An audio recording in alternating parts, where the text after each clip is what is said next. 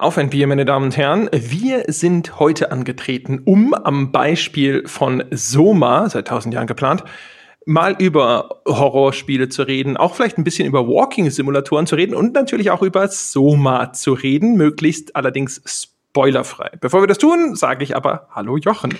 Hallo André und äh, dein Wort in Gottes Ohr. Ich befürchte nur beinahe, dass Soma tatsächlich ein Spiel ist, bei dem es zumindest schwierig wird, Spoiler, äh, Spoiler sage ich schon, äh, spoilerfrei drüber zu reden. Ähm, aber wir können ja vielleicht, wenn wir an den Punkt kommen, eine große, dicke Spoiler-Warnung aussprechen und dann kann jeder, der es noch spielen will, vielleicht ab diesem Punkt dann einfach mal einen Teil des Podcasts überhören. Genau, also wenn, äh, wenn da ein Teil ist mit Spoilern oder sowas, dann packe ich das in die Show Notes, wie man ihn überspringen kann. Wir bemühen uns mal. Wir wollen das Thema auch ein bisschen weiter fassen vielleicht, was es dann äh, möglich machen sollte, vielleicht jetzt zumindest nicht alles komplett durchzuspoilern, wenn es um Soma geht. Aber genau. reden wir doch erstmal über Bier. Da müssen wir uns keine Gedanken machen, was Spoiler angeht. Was haben wir denn? Ich habe natürlich mal wieder ein Hörerbier ähm, äh, damit die jetzt mal alle abgearbeitet werden. Wir hatten ja beim letzten Mal äh, um einen Hörerbierstopp bis auf weiteres gebeten und ich habe, ich weiß nicht, hast du das auch bekommen, ein äh, Templess. Es sagt mir gerade nichts zumindest. Ein ähm, Fruchtbier Kirsch. Hm, also da okay. muss jemand, und ich habe jetzt tatsächlich ein bisschen ein schlechtes Gewissen, weil der Hörer, ich lege mir dann immer die Karten, die die Hörer zuschicken, so auf einen kleinen Stapel, damit ich dann auch, wenn die Biere jetzt mal ein bisschen länger dastehen, einfach weil so viele kommen, ich immer noch weiß, welches Bier von wem war und das im Podcast diesen Spendergebühren feiern kann. Und da just ist mir die Karte abhanden gekommen oder der Begleitbrief. Ich weiß also leider Gottes und ich schäme mich angemessen dafür, nicht mehr wie der Hörer hieß, aber ich probiere jetzt das Templers Fruchtbier Kirsch. Es hat auch so ein schönes Templerkreuz vorne drauf. Und ich bin ja eh ein großer Fan von Kirsch. Ich habe ja auch schon im Podcast äh, den äh, Tee getrunken, der wie Kinderemolkal schmeckt. Mhm. Deswegen ist das jetzt mein erstes Kirschbier. Habe ich tatsächlich noch nie getrunken. Ich bin sehr gespannt. Ich dachte schon, ich bin ein großer Freund von Geheimbünden. das auch. Ich bin ja bei den Freimaurern und ja, äh, dein äh, Siegelring sorgt ja immer wieder für Aufsehen. Ja. Ja. Deswegen äh, brauchst du auch keine Gamescom-Akkreditierung. Ne? Einmal vorzeigen, fertig. Das ist ja mit dem geheimen Klopfzeichen am Nordeingang. Richtig. Ja. genau. Ja, ich habe mir auch natürlich jetzt ein Hörerbier vom Stapel genommen, damit er schrumpft und wir schnell wieder äh, Hörerbierfreigabe erteilen können. Und meiner kommt von, ja, und das ist jetzt wird es bei mir auch ein bisschen kompliziert. Das Bier war nämlich, sage ich mal, ein bisschen leck. Und das heißt, es hat den beigelegten Brief ein wenig durchtränkt und deswegen ist die Schrift dort ein wenig verwaschen. Ich glaube aber, dass das von Max ist, von Max und Moritz online und dass die auf Twitch sind, wenn ich das richtig identifiziert habe. Ist allerdings äh, so ein bisschen wie der Restaurator im Museum. Und der hat mir geschickt aus seiner Stud Studienstadt Trier das Kraftbräu, ein ungefiltertes Bier aus Trier. So, und jetzt Achtung, das ist genau bis heute äh, haltbar. ah, sehr gut. Und Bier aus Trier, du dichtest also auch schon. Ja, ja. Also wenn man mir den Ball auf den Elfmeterpunkt legt, dann mache ich ihn rein. Gleich schon unter die Poeten gegangen. Jetzt bin ich jetzt warte ich erstmal auf dein Bier. Ich trinke hier mal einen Schluck von meinem. Hm, ein bisschen säuerlich, muss ich gestehen. Hm. Hm. Hm. Also ich muss zu meinem äh, Kirschbier sagen, dass es zwar nicht wie Bier schmeckt, aber gut. also man stelle sich einfach ein normales Bier vor und dann stellt man sich was ganz anderes vor mit Kirschgeschmack. Okay, sehr gut. Und ich mag jetzt weiß jeder, wie es schmeckt. Ja, jetzt genau. kann man sich was drunter Also so wie Sie jetzt denken, nur ganz anders. Ja, hervorragend. Ja. Mhm. Also das ist, aber wirklich, ist aber wirklich lecker. Also es wäre jetzt nichts, was ich jetzt unbedingt trinken wollen würde, wenn ich jetzt sage, ich trinke ein Bier.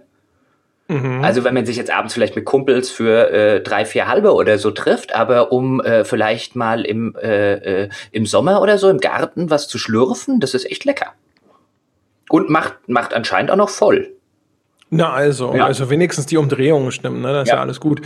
Ehrlich gesagt, meins ist mir ein bisschen zu säuerlich hefig. Mhm. Das äh, ist äh, für Mädchenbiertrinker wie mich nicht 100% geeignet. Ich bin allerdings natürlich trotzdem sehr dankbar. Max und Moritz online auf Twitch TV. Also ich glaube, das ist es. Äh, wer will, kann ja mal nachforschen, ob er dort Leute entdeckt, die er für angemessen intellektuelle Podcast-Hörer halten würde.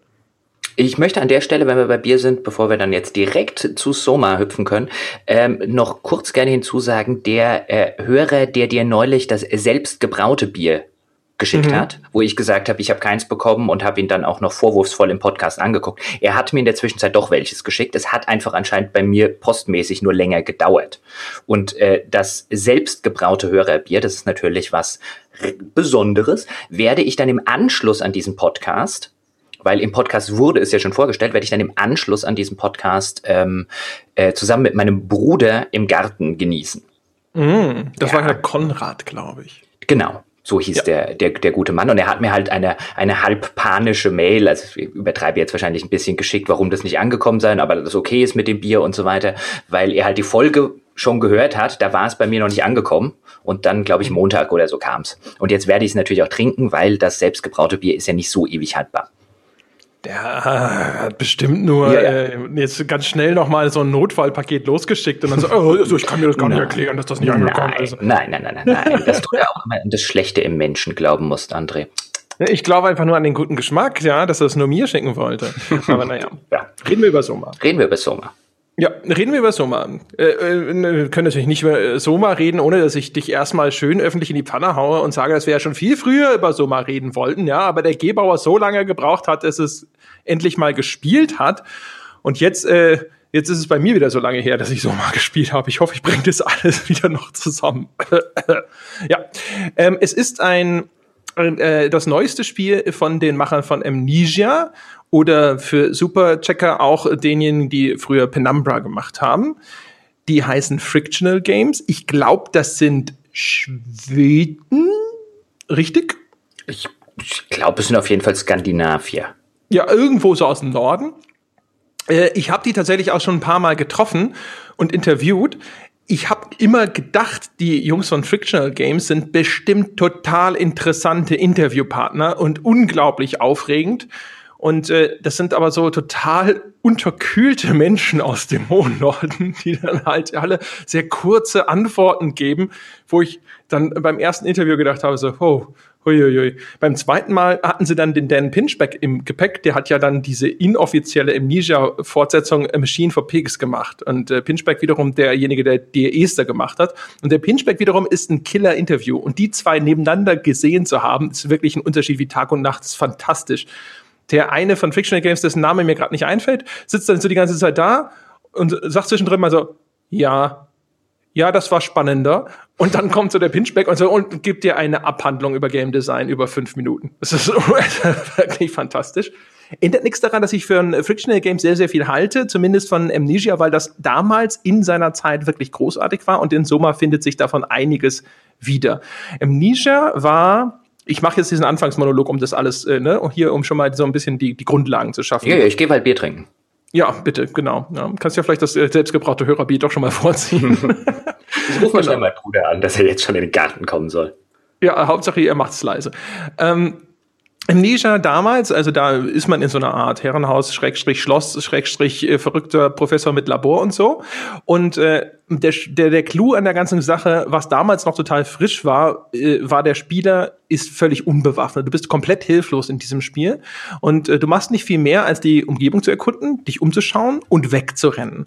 Und Soma steckt einen jetzt in diese gleiche Ausgangssituation. Du bist also auch da unbewaffnet und hilflos. Du befindest dich allerdings in einer Forschungsstation unter dem Meer. Und da ist irgendwas Merkwürdiges passiert und auch mit dir ist offensichtlich irgendwas Merkwürdiges passiert. Und es geht in dem Spiel jetzt erstens äh, natürlich darum, da rauszukommen. Du möchtest da gerne weg. Äh, ist es, glaube ich, kein Spoiler, weil das erfährt man gleich am Anfang. Auch ähm, es stellt sich raus, die Oberfläche, da ist irgendeine riesige Katastrophe passiert und äh, ist nicht ganz klar, ob es überhaupt sinnvoll ist, da unten wegzukommen und ob diese, diese Oberfläche überhaupt bewohnbar ist.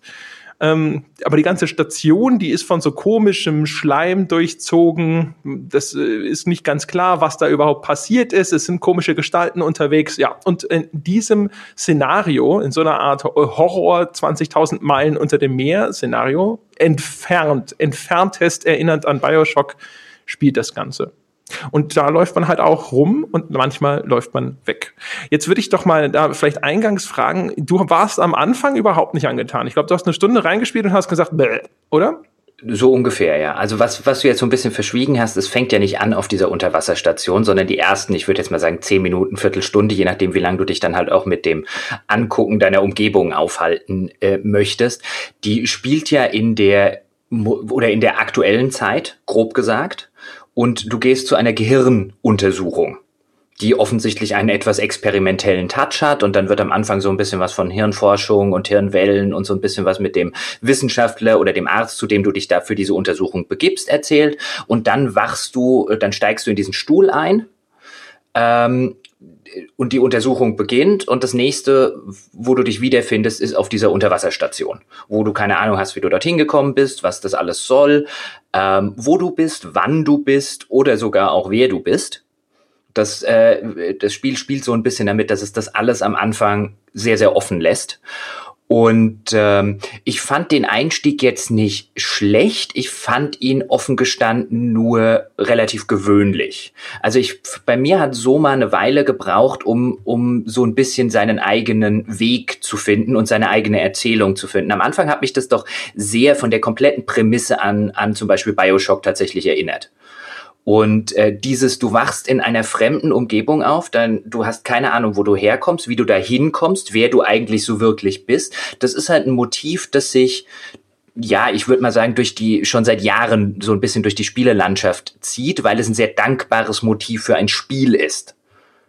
Ähm, insbesondere halt natürlich deswegen, weil dich das, das Spiel immer in diesen Avatar, in deinen Charakter hineinversetzt und je weniger der Charakter ausgearbeitet sein muss, weil die ganze Prämisse damit spielt, dass er selber nicht so recht weiß, wer er ist, wo er ist und wie er da hingekommen ist, desto weniger muss das der Erzähler oder der, der Autor in dem Spiel machen und desto mehr Überschneidungspunkte gibt es einfach zwischen Spieler und dem Avatar, weil der Spieler halt die, die Lücken so ein bisschen mit sich selbst füllen kann und mit, mit einer eigenen Persönlichkeit.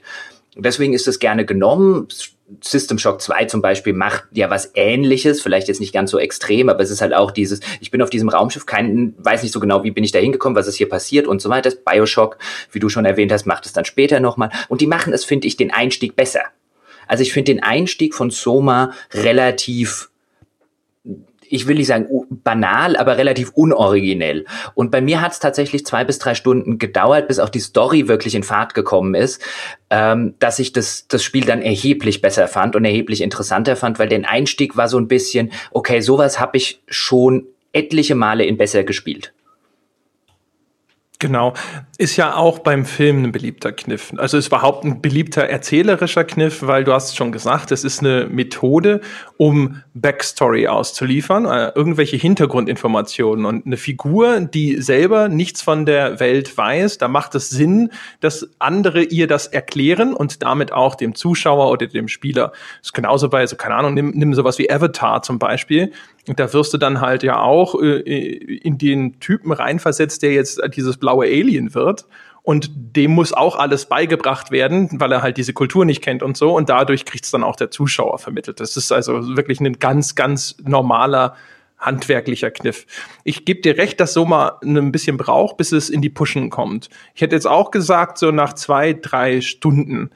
Jetzt müssen wir ein bisschen aufpassen, weil ich ja gesagt habe, wir versuchen das möglichst spoilerfrei zu halten. Deswegen spreche ich jetzt erstmal nur ein bisschen abstrakter über das, was in dem Spiel passiert ich sag mal, wer völlig unvorbelastet an das Spiel herangehen will, hat äh, tatsächlich keine andere Wahl, als sich da jetzt auszuklinken. Ich glaube, das macht keinen Sinn, das dann jetzt irgendwo völlig zu vermeiden. Vielleicht können wir kurz, vielleicht können wir kurz erklären, warum nicht. Das finde ich ja nicht ganz unwichtig, weil Soma und äh, so lang können ja die Leute, äh, bevor wir dann tatsächlich in irgendwelche Story-Fakten äh, und Faktoren reinspringen, auch durchaus noch zuhören. Nämlich was es so schwer macht, über Soma meine, meiner Ansicht nach zu sprechen, ohne auf die Story zurückzukommen, ist, dass so wenig Gameplay existiert. Das ist richtig. Ja, dann genau, bleiben wir vielleicht an der Ebene nochmal mhm. hängen. Also Soma ist sage ich mal, gameplay-mäßig in großen Teilen tatsächlich das, was heutzutage ein bisschen abschätzig als ein Walking Simulator bezeichnet wird. Also das sind Spiele wie Gone Home, insbesondere in denen es hauptsächlich um Exploration geht.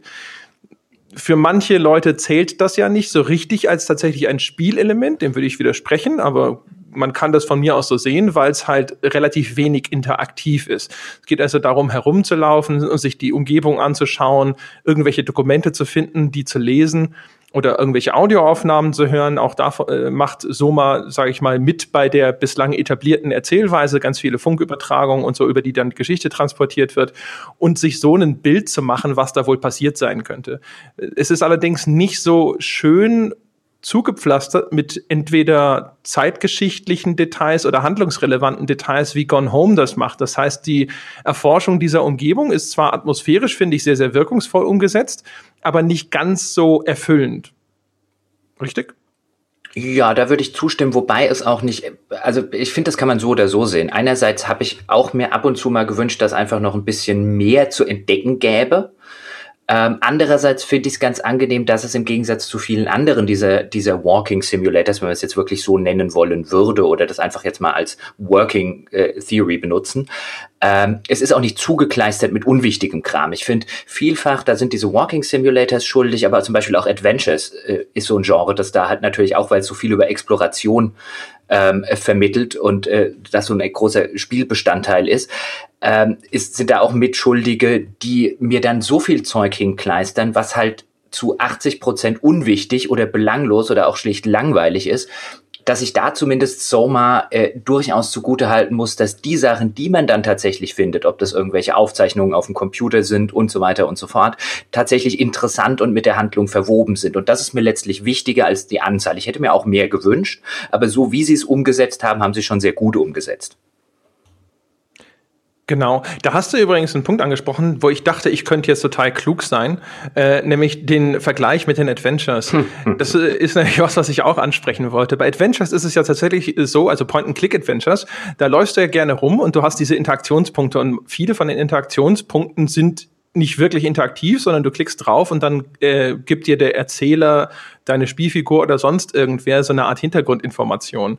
Und die Walking Simulators stehen in der Hinsicht tatsächlich sehr eng in dieser Adventure-Tradition, nur dass sie, wenn sie sehr gut gemacht sind, sehr viel davon auf das Visual Storytelling, also über das Erzählen allein durch die Spielumgebung verlagern. Und äh, das finde ich tatsächlich eine ganz interessante Parallele. Und ich finde Soma macht das, obwohl ich jetzt schon gesagt habe, dass da nicht so wahnsinnig viel zu entdecken ist wie in anderen Spielen dieser Art, macht das schon sehr gut. Ich finde es halt atmosphärisch sehr dicht. Und es ist für ein Spiel, das offensichtlich kein riesiges Budget hatte, muss ich sagen, technisch sehr effizient umgesetzt. Ähm, es benutzt halt auch, sage ich mal, ich vermute es mal zumindest, sage ich mal, Einschränkungen in der Technik, um Atmosphäre sogar dichter zu machen. Es gibt viele Abschnitte, in denen läuft man dann draußen über den Meeresgrund und man kann da jetzt nicht unbegrenzt weit sehen, was natürlich technisch für ein Spiel eigentlich erstmal gut ist, weil es dann nicht so anspruchsvoll ist, weil es nicht so wahnsinnig viele Polygone gleichzeitig darstellen muss ist aber auch ein sehr schöner Kniff für so ein Grusel-Horrorspiel, wobei Soma nicht so stark in diese Grusel-Horror-Ecke geht, wie das äh, zum Beispiel Amnesia getan hat, weil die Beschränkung von der Sichtweite zum Beispiel, das ist ein Stilmittel, mit dem gerade Frictional Games sehr gerne arbeitet. Auch zum Beispiel, wenn es dann um die Konfrontation mit in Anführungsstrichen Gegnern ja, geht. Jetzt also, man nicht zu weit voraus. Achso, Entschuldigung. Na gut, ja. Aber das, äh, das ist zum Beispiel echt sehr, sehr geschickt umgesetzt. Auch zum Beispiel, äh, man geht immer wieder durch Schleusen, wo dann erstmal das Wasser abgepumpt mhm. wird und so. Das benutzen die bestimmt, um die Umgebung zu laden. Genau. Ist aber sehr sinnvoll umgesetzt, weil so eine Schleuse so halt funktionieren muss. Es geht einem ab und zu ein bisschen auf den Keks, weil diese Prozedur abzuwarten ist auf Dauer ein bisschen mühsam. Aber als so eine, sag ich mal, Ingame-Überleitung für das Nachladen eines neuen Bereichs ist es durchaus geschickt gemacht. Das ist richtig. Also die, die Schleusen funktionieren quasi wie die, ähm, wie die Fahrstühle in Mass Effect. Oder die Türen in Resident Evil. Genau, das, äh, das Spiel gibt dir das Gefühl, es passiert eigentlich was, weil die Schleuse wird äh, äh, entweder wird Wasser reingepumpt oder rausgepumpt, damit du entweder rausgehen kannst auf die Meeresoberfläche oder reingehen in eins der, der Unterwassergebäude. Ähm, aber letztlich wird wahrscheinlich im Hintergrund nicht mehr gemacht, als den neuen Level zu laden. Und einerseits finde ich das, also beim ersten Mal finde ich sowas immer so nett, wenn sowas passiert und wenn ein Spiel sowas macht, weil es einfach viel angenehmer ist als der Ladebildschirm. Aber genauso wie bei, wie bei Mass Effect irgendwann die Fahrstühle, was mich immer so ein bisschen stört, ist irgendwann, wenn es überhand nimmt, also wenn das halt einfach das 20. Mal passiert, dann ist es nicht mehr cool, sondern dann ist es halt einfach, dann, dann könnte auch ein Ladebildschirm stehen. Dann finde ich das nicht mehr nett. Das finde ich bei den ersten drei, vier Mal nett. Aber dadurch, dass kein Ladebildschirm da ist, habe ich, traue ich mich dann auch meistens nicht, oh, gehst du jetzt mal schnell runter und holst dir noch eine Cola oder ähm, oder sowas oder guckst mal schnell auf dein Handy, ob jemand angerufen hat, weil es könnte ja jederzeit was passieren. Ich bin ja im Spiel. Und manchmal denke ja. ich mir dann wieder, ach, weißt du, da ist dann so diese, so eine leichte Diskrepanz zwischen dem, was das Spiel machen will und, und dass es eben keine so Interface-Elemente und dich nicht aus dem Spiel rausholen will und wo ich einerseits sage, ach, ich finde es so schön, wenn Spiele das versuchen und andererseits mir dann sage, aber wenn sie klarer mit mir kommunizieren würden, hier passiert jetzt mal 30 Sekunden nichts, wäre es auch nicht schlecht.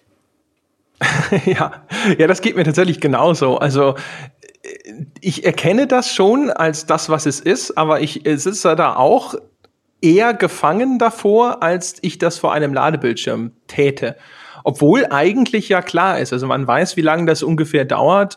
Äh, man ist sich, man hat auch relativ schnell mitbekommen, dass jetzt direkt hinter der Schleuse, die sich dann nach innen in das Gebäude oder nach außen ins Meer hinein öffnet, äh, jetzt keine direkte Bedrohung existiert, aber trotzdem zögert man da eher, sich irgendwie vom Spiel abzuwenden. Aber das ist natürlich sozusagen ein bisschen auch im Sinne des Erfinders. Natürlich. Ich, ich denke mir, ich denke mir bei sowas dann ja auch immer, natürlich weißt du irgendwann, okay, das ist jetzt ein Ladebildschirm, der wird einfach so lange dauern und irgendwann kannst du sogar abschätzen, wie lange das dauern wird. Aber ich habe dann immer so diese Befürchtung, was, wenn da wirklich ein, ein richtig guter Autor sitzt und der mich jetzt einfach nur sieben Stunden lang darauf konditioniert hat, ach, da passiert eh nichts und in der allerletzten Schleuse äh, passiert dann tatsächlich irgendwas weil das sowas fände ich ja eine sehr, eine sehr coole Geschichte, wenn das tatsächlich mal jemand so machen würde. Und da habe ich immer die Befürchtung, dass ich dann just das verpasse, also sitze ich da gebannt vor dem Ladebildschirm. ja. Ja, das stimmt. Wie ist denn dein Verhältnis zu diesen, diesen Walking Simulators insgesamt? Ich bin grundsätzlich, wenn sie ein gutes, ähm, ein gutes Umgebungsstorytelling haben und eine, eine interessante Prämisse, und auch nicht nur über die Umgebung, aber auch aus der Umgebung heraus eine interessante Geschichte zu erzählen, habe ich kein Problem mit Walking Simulator. Ich mochte die erste, ich äh, äh, mochte Gone Home. Ähm, äh, Firewatch, da kann sich dann ja jeder in unserer eigens dazu damals äh, produzierten Folge anhören, warum ich und du glaube ich auch das nicht so extrem mochten. Aber ich habe kein Problem mit dem mit dem Genre an sich. Nur ist aber ja Soma ein bisschen mehr als nur ein Walking Simulator, weil es ja noch diese ich würde jetzt mal sagen, diese Horror-Schleichabschnitte hat. Also immer wenn ein Monster auftaucht, dann äh, hat es diese, ich muss davor wegrennen oder ich muss mich dran vorbeischleichen Aspekte. Und Soma hat ja darüber hinaus noch, also es gibt dieses Spielelement und es gibt das Spielelement der Logik-Puzzles. Also klassisch, ich würde fast sagen, in Richtung Myst oder so, so alte Logik-Adventures also diese Sorte, diese Sorte Puzzles, was weiß ich, wie viele Hebel musst du umlegen, stelle einen Schaltkreis zusammen, also so auf so einer physikalischen äh, Logikebene. Und ich muss ganz ehrlich sagen, mir persönlich wäre es lieber gewesen, das Spiel wäre ein reiner Walking Simulator gewesen. Ich fand die, die Abschnitte mit den Monstern und die Abschnitte mit den Rätseln spielerisch am schwächsten. Ich meine, was heißt spielerisch am schwächsten? Das waren ja letztlich die einzigen wirklichen Gameplay-Abschnitte. Aber für mich haben sie immer nur das unterbrochen, was Soma richtig super macht, nämlich die Exploration, die, das Geschichten erzählen, das wie geht's weiter, was wartet hinter der nächsten Kurve, nicht im Sinne, was wartet da für ein Monster, sondern erfahre ich da endlich eine Antwort auf offene Frage X oder Y. Ähm, und so weiter und so fort. Und für mich waren diese Abschnitte, also immer wo ich spielen sollte oder wo ich nachdenken sollte im Sinne der, der Logikpuzzles auf eine, auf eine Ebene, die finde ich schon immer ein bisschen konstruiert war, im Sinne von, okay, wir müssen jetzt hier irgendwann auch mal wieder ein Puzzle einstreuen, damit es ein bisschen länger dauert und damit der Spieler das Gefühl hat, er hat was zu tun. Für mich war es so, als hätte ich prima ohne das alles leben können. Wäre das ein reiner Walking Simulator gewesen, was er nicht ist, hätte mir das Spiel wahrscheinlich sogar besser gefallen. Also ich gebe dir völlig recht, was die Puzzles angeht. Äh, der Vergleich mit Myst ist äh, sozusagen kategorisch treffend, aber qualitativ ist es fernab. Also in Myst sind die Rätsel Rätsel. Also die erfordern teilweise schon wirklich sehr viel Nachdenken und sind manchmal vielleicht sogar so abstrakt, dass es äh, sehr schwierig ist, da tatsächlich erstmal dem Ganzen auf die Schliche zu kommen.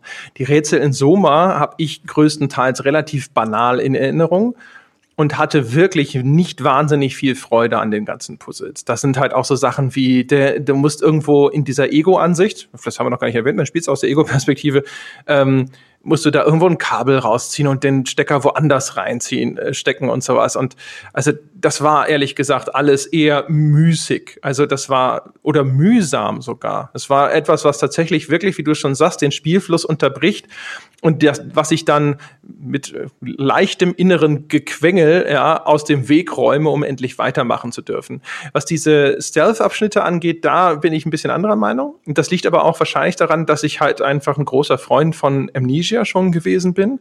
Die entsprechen am ehesten dem, was man aus Amnesia kennt. Also das heißt, da gibt es Monster, sagen wir jetzt mal ganz abstrakt, und äh, denen muss man ausweichen da kommt jetzt das, was ich vorhin schon ansetzte, zu erzählen mit ins Spiel. Sobald Sichtkontakt mit diesem Monster besteht, dann äh, setzt, setzen so verschiedene Verzerrungs- und Bildstörungseffekte ein. Auch das kennt man schon aus Amnesia. Dadurch sieht man diese Kreatur nie wirklich richtig deutlich, wobei es tatsächlich in Soma viel einfacher ist, einen guten Blick auf die zu erhaschen. Vielleicht auch, weil sie nicht ganz so katastrophal mies aussehen wie in, äh, in Amnesia damals.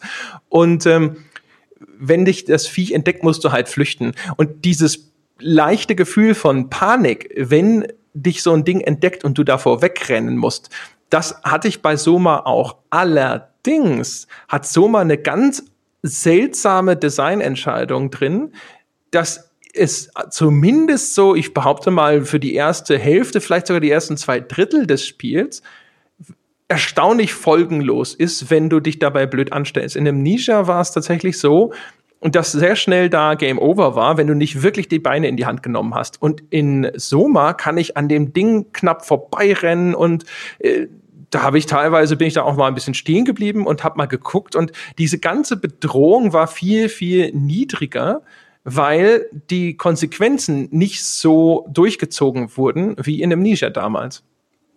Ich muss jetzt an der Stelle gestehen, dass ich nicht der weltgrößte Amnesia-Spieler bin. Ich kenne Amnesia, ich habe damals auch reingespielt, aber Amnesia arbeitet halt extrem viel mit äh, Schockeffekten und ähm, das ist nicht meins. Ich spiele diese Spiele nicht gern. Ich gucke auch übrigens diese Filme nicht gern, also mit diesen, diesen klassischen Jumpscares. Ich bin kein Fan von Jumpscares. Einerseits, weil ich offen gestanden zu großer Schisshase für Jumpscare bin, was, was das angeht. Also ich bin da total empfänglich für. Und das zweite ist, weil ich sie, und das würde ich jetzt nicht mal Amnesia nachsagen, das ist ein Spiel, das die vernünftig einsetzt, wenn man auf diese Sorte, ähm, äh, auf diese Sorte Effekt steht. Die machen das tatsächlich gut, aber in der Regel sind mir Jumpscares auch einfach zu billig. Und äh, Soma ist jetzt ein Spiel, das so gut wie komplett ohne Jumpscares auskommt. Das seine, was ich ihm sehr zugute halten muss, dass es seine Atmosphäre aus anderen Dingen aufbaut. Es ist aber nur am Rande tatsächlich ein Horrorspiel. Es wurde als solches ein bisschen dargestellt, hatte ich den Eindruck, in der Öffentlichkeit, in den Medien Medien. Vielleicht wird es auch so ein bisschen als sowas vermarktet. Es ist ja immerhin von den Leuten, die Amnesia gemacht haben. Aber ich würde es wirklich nicht als Horrorspiel bezeichnen. Ja, es hat seine Monster. Auch für die gibt es storytechnisch eine, eine durchaus nachvollziehbare und plausible Erklärung irgendwann, aber ich habe die offen gestanden auch nie als besonders bedrohlich oder angsterfüllend wahrgenommen, zumal ich offen gestanden sagen muss, dass ich das Creature Design echt langweilig finde. Das, äh, das Creature Design ist so eine Geschichte, wenn man, es gibt Screenshots von der Kreatur aus Amnesia und wenn man die mal gesehen hat, gut ausgeleuchtet, stillstehend, ohne diese Verzerreffekte, dann stellt man auch fest, okay, die könnte gruselig sein, wenn sie nicht einfach äh, technisch so katastrophal abgebildet wäre. Bei Soma gebe ich dir völlig recht, da ist es tatsächlich auch noch vom ganzen Design her erheblich abgeschwächt. Also einer von den Hauptgegnern, die einen verfolgen, ist nicht viel angsteinflößender als die Big Daddies aus Bioshock zum Beispiel. Also einfach nur vom Kreaturendesign her. Das Effektive daran sind tatsächlich eben diese audiovisuellen Impulse, wenn die äh, Kreaturen auftreten. Also erstens, wie habe ich ja schon gesagt, das wird alles so verzerrt äh, dargestellt, dass, dass, du sofort eben diese Einschränkungen in dem hast, was du siehst. Ich habe ja schon gesagt, dass die sehr gerne und sehr viel damit arbeiten, dass sie dich audiovisuell irgendwie einschränken. Und das ist automatisch etwas, was Horroratmosphäre sehr gut tut. Zum Zweiten benutzen sie natürlich auch verstörende Geräusche, die dann irgendwo extremer werden, wenn du mit sowas konfrontiert wirst. Ähm, bei Amnesia war das, glaube ich, noch sehr stark darauf ausgelegt, dass du quasi drohst, wahnsinnig zu werden. Bei Soma gibt es dafür eine andere Erklärung, aber die geht jetzt schon wieder in diese Spoiler-Richtung. Mhm. Ähm, ich fand es nach wie vor effektiv, aber es ist extrem abgeschwächt und ich habe deswegen tatsächlich auch so ein bisschen den Eindruck, was ja auch so ein bisschen in die gleiche Kerbe schlägt wie das, was du eben sagtest, dass sie das vielleicht sogar ein bisschen pflichtschuldig eingebaut haben, weil sie sind nun mal die Amnesia-Entwickler. Sie wollen ihr neues Spiel verkaufen, sie wollen die Zielgruppe bedienen, die sie sich damit aufgebaut haben. Also gibt's halt auch diese Spielabschnitte. Das, was Soma aber am Ende wirklich faszinierend und interessant macht als Computerspiel, hat damit vergleichsweise wenig zu tun. Das stimmt. Ich möchte vielleicht, um, um, um das noch zu Ende ähm, äh, zu formulieren und zu Ende zu denken, mich hat das teilweise sehr an Bioshock erinnert, nicht nur aufgrund des Settings, sondern insbesondere an Bioshock Infinite, weil dort die Kritik von vielen Leuten war, boah, wenn sie nur die scheiß Shooter-Passagen weggelassen hätten. Der Shooter, als Shooter war das Ding ja nur mittelmäßig und immer wenn wieder die Shooter-Passagen kommen, habe ich mich gelangweilt. Das kam ja von vielen Leuten. Und so ähnlich ging es mir lustigerweise bei Soma, immer wenn die Schleich- und Monsterpassagen kommen. Und ich für meinen Teil, ich verstehe auch die andere Seite, aber ich für meinen Teil muss sagen, ey, gib mir mittelmäßige Shooter-Passagen in einem Bioshock jeden Tag lieber als solche äh, mehr oder minder mittelmäßigen, wenn überhaupt mittelmäßigen Schleichpassagen in einem, in einem Soma. Also auf die kann ich wesentlich eher verzichten. Was allerdings tatsächlich gut ist, das, den einen Aspekt noch, ist, ähm, du hast gerade gesagt, wie sie dir diese, diese audiovisuellen geben. Und was mir tatsächlich gut gefällt, ist dieser Verzerreffekt, wenn du das Monster anguckst, weil er halt so wunderbar mit einer Fluchtmechanik korreliert. Also immer wenn ich in die Richtung des Monsters gucke, dann passiert auf dem Bildschirm was. Ich habe diesen Verzerreffekt und ich habe so einen verzerrten Soundeffekt. Und das treibt mich ganz instinktiv, ohne dass mir das Programm ein Tutorial einblenden muss, dazu, dass ich mich umdrehe und einmal in die andere Richtung renne. Das ist echt schön umgesetzt. Genau. Und es funktioniert vor allem auch umgekehrt, genauso wie zum Beispiel das Funkgerät in Silent Hill. In Silent Hill ist es ja so, dass immer dein Funkgerät so komisch rauscht und knistert, wenn sich irgendwelche Kreaturen in der Nähe befinden oder nähern. Und weil, sobald du das mal gelernt hast, ja, hast du sofort ein flaues Gefühl im Magen, wenn dieses Geknistern losgeht. Und bei Soma ist es genauso. Du musst ähm, die Kreatur nicht unbedingt sehen, aber wenn du in die richtige Richtung schaust und sie in der Nähe ist, zum Beispiel aber auch schon noch verdeckt um, um die Ecke, dann beginnen aber schon so die entsprechenden audiovisuellen Hinweise. Und das benutzen die natürlich sogar manchmal fieserweise einfach nur, um dich ins Boxern zu jagen. Dann spielen sie einfach nur diese typischen audiovisuellen Effekte ein, obwohl da gar nichts ist.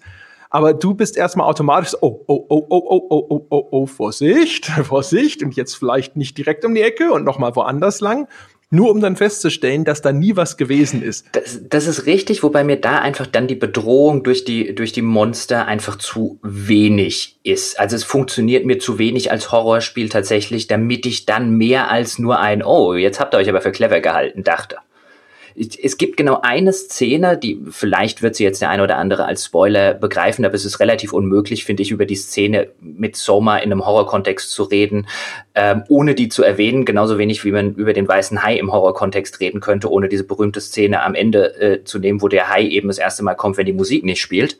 Und Soma hat relativ gegen Ende eine Szene, ich will sie jetzt nicht total spoilern, aber da konditioniert dich das Spiel ähnlich wie das der weiße Hai tut, da auf einem einer bestimmten wie formuliere ich es jetzt am, am, am breitesten möglichen, ein bestimmte, eine bestimmte Verhaltensweise zu machen, die dich, ähm, die dich sozusagen rettet. Also wenn du das tust, dann ist alles okay. Und nachdem es dich darauf konditioniert hat, für vielleicht fünf, sechs, sieben Minuten lang das zu machen, äh, kommt organisch aus dieser Verhaltensweise der größte Schockeffekt des Spiels rüber. Und da saß ich davor und dachte wirklich, geil. Das ist genau das, was Spielberg damals im Weißen Hai gemacht hat. Er konditioniert dich auf eine Sache, in dem Fall Musik kommt, Hai kommt, und dann nimmt er dir das weg und dann zieht er dir den ganzen existenziellen Boden unter den Füßen weg. So funktioniert guter Horror. Das schafft, finde ich, so mal an dieser einen Stelle, aber an dieser einen Stelle schafft es das dafür allerdings auch besser als äh, die meisten anderen Spiele, die überhaupt nur in der Nähe dieser Horrorgefilde fischen. Das war eine echt brillante Szene. Mhm. Was es halt auch sehr gut macht, finde ich generell, ist, äh, es bringt das Gefühl auf so einer eigenartig leeren, verlassenen Unterwasserstation umherzulaufen. Das bringt sehr gut rüber, finde ich. Die halt auch so, also das Schöne an solchen Szenarien ist natürlich auch, dass es grundsätzlich schon mal so eine gewisse Bedrohung einfach nur durch die Umgebung gibt. Ja, also die ist ja in einem etwas desolaten Zustand Und auch wenn man natürlich jetzt nach einer gewissen Spielzeit schon gelernt hat, okay, sie sind wahrscheinlich technisch gar nicht richtig in der Lage, äh, jetzt sowas zu machen, wie dass in einem Raum ein erheblicher Wassereinbruch stattfindet. Beziehungsweise es gibt sogar eine Szene, glaube ich, wo dann äh, das Wasser steigt und du dann vor, davor fliehen musst, aber das ist tatsächlich nicht so wahnsinnig effektiv gemacht. Ähm, aber diese, diese Geräusche, das, das von Metall, das ächzt unter der Belastung oder dann tröpfelt irgendwo was und die Beleuchtung ist natürlich kaputt und dann äh, flackern Lichter wie so Stroboskoplichter und so weiter und so fort. Das haben sie schon alles echt sehr, sehr gut umge umgesetzt und ich glaube, die arbeiten nach wie vor auch immer mit einer eigenen, äh, eigens entwickelten Engine. Und das ist für so ein kleines Indie-Studio, finde ich, alles schon recht bemerkenswert gut umgesetzt. Da, da bin ich, da bin ich definitiv d'accord. Also Soma ist jetzt vielleicht nicht das Spiel, bei dem er jetzt sagen würde, wow, das setzt technisch neue Maßstäbe, aber es sieht durchgängig gut aus und es, es, es transportiert seine, seine Atmosphäre, finde ich, durchgängig ziemlich brillant um es, um es so rum zu formulieren. Das ist, gibt bestimmt immer wieder Sachen, wo man sagen könnte, auch die Textur ginge besser und äh, der Effekt ginge besser und das ginge technisch besser. Aber letztlich als Gesamt, gesamtes Audio, audiovisuelles Werk funktioniert das, funktioniert das erstklassig. Und das ist, ist auch ein schönes Beispiel, warum ich immer der Meinung bin, dass mit dieser, also warum ich nie so der Fan von diesem ganzen Grafik- und Technik-Fetischismus ähm, war, weil mir gefällt ein, ein stimmiges, atmosphärisches, audiovisuelles Gesamtwerk wesentlich besser als, als diese Technikmasturbationen, die dann, die dann teilweise ähm, stattfinden. Ähm, wo ich mir dann auch immer denke, ein Gemälde wird ja nicht dadurch besser, dass der, dass der Mann besser zeichnen konnte. Oder das, also wer hat jetzt das beste Auto gemalt, ist ja auch im, im, bei den Gemälden nicht unbedingt in irgendeiner Form relevant. Deswegen finde ich halt diese, diese, diese, diese Grafikorgasmen, die manche Leute bekommen, äh, wenn es um diese Techniksachen geht, ähm, das, das ist ja auch schön und gut. Wer ich, ich bekomme bestimmt bei bei bei äh, anderen Sachen äh, äh, flippe ich bestimmt eine Runde aus, die dann Leute genauso nerdig finden wie ich das jetzt. Ich sage nur lediglich, äh, das ist so ein schönes Beispiel, warum man eigentlich weg muss bei der Bewertung von Spielen auf diesen technischen Aspekt zu gehen und viel mehr auf den auf den Aspekt zu gehen, wie stimmig das ist. Es gibt zum Beispiel, um diesen Gemäldegedanken noch schnell zu Ende zu denken, es gibt bestimmt in der Moderne ähm, Leute und, und äh, Maler, die ähm, äh, eine detailliertere Frau malen können als Leonardo da Vinci. Deswegen heißt das noch lange nicht, dass sie bessere Gemälde schaffen als Leonardo da Vinci, zum Beispiel mit der Mona Lisa. Ja, und ich finde halt, also es ist ein, ein Musterbeispiel für Effizienz. Also man, man sieht, dass sie ihre Limitationen kennen und dann eben geschickt damit, äh, damit arbeiten und sie teilweise eben auch schon, wie beschrieben, zu ihrem Vorteil nutzen. Also zum Beispiel haben sie halt auch äh, unter Wasser haben sie halt genau die richtigen Maßnahmen, damit diese Unterwasserwelt effektiv rüberkommen kann. Es gibt zum Beispiel überall im Wasser so Schwebeteilchen. Und das ist äh, ein total winziger Effekt, der aber für solche Szenarien extrem wichtig ist, damit überhaupt dieser Raum ein gewisses Volumen bekommt. Denn ansonsten hast du das Gefühl, du läufst halt einfach durch einen eingefärbten Oberweltlevel oder diese Fischschwärme, die da irgendwo mal an dir vorbeiziehen, die sind alle nicht unbedingt dazu gemacht, dass du stehen bleibst und äh, dass diese grafische Opulenz betrachtest. Dafür sind sie dann halt auch meistens zu stark vorprogrammiert. Aber äh, Soma ist sowieso ein vergleichsweise lineares Spiel. Ähm, benutzt das aber halt dann natürlich, damit du im Vor Vorübergehen genau diesen atmosphärischen Eindruck mitbekommst. Und übrigens äh, schafft es auch immer wieder so eine Illusion von Weite auf dem Meeresgrund, und benutzt dann halt sehr typische, nicht irrsinnig originelle, aber sehr geschickt eingesetzte Mechanismen, um dich eben bei der Hand zu nehmen, damit du immer weißt, wo du hin musst. Also da tauchen dann zum Beispiel immer zuerst dann die Lichter oder die, die düsteren Schemen von irgendwelchen Unterwasserstationen vor dir auf. Und das ist erstens sehr schön ominös. Dann läufst du da auf ähm, diese Unterwasserstationen zu, deren Silhouette dann vielleicht auch manchmal absichtlich so zugeschnitten ist, dass sie vielleicht auch erstmal ein riesiger Fisch sein könnte. Und dann schält sich das so langsam aus dem Dunkel und dann siehst du, da leuchtet vor irgendeiner Tür, leuchtet irgendwas und dann gehst du da hin und schaust dich da um und dann geht's da auch in der Regel weiter, außer sie wollen dich absichtlich in die Irre führen. Und das, äh, also die sind wirklich sehr, sehr klug und sehr effizient mit ihren Möglichkeiten. Das ist sicherlich richtig. Ähm, noch ganz kurz zu dem Fall, wo du gesagt hast, es sei nie so geneigt, wie es der Fischschwarm, hast du, glaube ich, als Beispiel genannt, dass man da steht und irgendwie sagt, wow, sieht das jetzt super aus. Das passt aber, finde ich, auch relativ gut rein. Ähm, ich will es jetzt nicht, ich will jetzt keine Legendenbildung betreiben und irgendwie argumentieren, das haben die bestimmt absichtlich, äh, haben sie ihre Technik nicht ganz so cool gemacht, weil es so besser reinpasst. Ähm, äh, ich glaube, das hätten sie schon, wenn sie es äh, wenn sie halt noch vielleicht nicht auch so ein kleines Team wären, aber ich finde, da passen teilweise die technischen Limitationen, dass eben nicht alles noch aussieht wie, ähm, wie das technisch beste Spiel aller Zeiten, relativ gut auch zur, ähm, zur Atmosphäre und zur Handlung, weil dann eben nicht so diese Dissonanz aufkommt zwischen, es gäbe für deinen Charakter in keiner dieser, dieser Momente in irgendeiner Form Sinn, irgendwo am Meeresgrund rumzustehen und zu sagen, boah, ist das hier hübsch. Ja. Weil, weil, die Figur halt immer angetrieben von irgendwas ist, was relativ wichtig ist. Und ähm, das, das, das vermengt sich so schön mit dem, mit dem Stil und mit der Grafik, mit dieser ganzen audiovisuellen Atmosphäre des Spiels, die immer nett genug ist, dass man beim Durchlaufen denkt und dass sie beim Durchlaufen glaubwürdig wirkt, aber halt nie von der, vom eigentlichen Kern des Spiels ablenkt. Auch das ist übrigens eine Sache, die mir, die mir bei den Diskussionen, wenn, wenn wir über eine audiovisuelle Ebene reden, zu häufig ein bisschen vernachlässigt wird, ist, das ist nicht der Job einer Grafik vom eigentlichen Spiel abzulenken. Ähm, für, für meine Begriffe, wenn es nach mir ginge, dann wären diese ganzen audiovisuellen Sachen so ein bisschen was wie der Schiedsrichter beim Fußball. Sie funktionieren dann am besten, wenn man sie nicht bemerkt. Aber wenn sie einen auch nicht stören. Ja, genau. Also es gibt sicher Spiele, wo das auch durchaus die halt auch äh, eine Rechtfertigung für sowas haben. Also zum Beispiel wie jetzt Bioshock Infinite, weil du es vorhin schon als Beispiel genannt hast.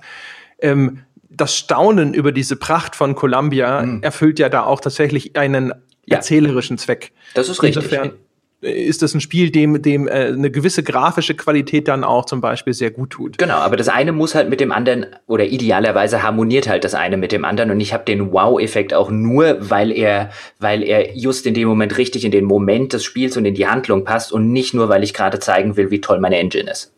Ganz genau, ja. Im Idealfall. Wobei ich natürlich einer von den Leuten bin, die durchaus mit äh, Technikgewichse was anfangen können. Ja, natürlich, ich weiß ja, dass du auf wirklich, auf je, wirklich jeden billigen Impuls dieses, äh, dieses Lebens ja, ich kann nichts dafür. Das ja. sind die Chemikalien in meinem mit, Gehirn. Mit, mit Give it me, give it me, give it me äh, reagiert. Ja. mehr, mehr, meins, meins, meins. Genau, moin. Ja, genau. Ja, ähm, Genau, äh, was du, äh, was man vielleicht einschränken muss, ist tatsächlich, äh, weil das vielleicht eben so ein bisschen so klang, als sei das Spiel vom Pacing her sehr, sehr gut. Äh, das ist es meiner Meinung nach nicht.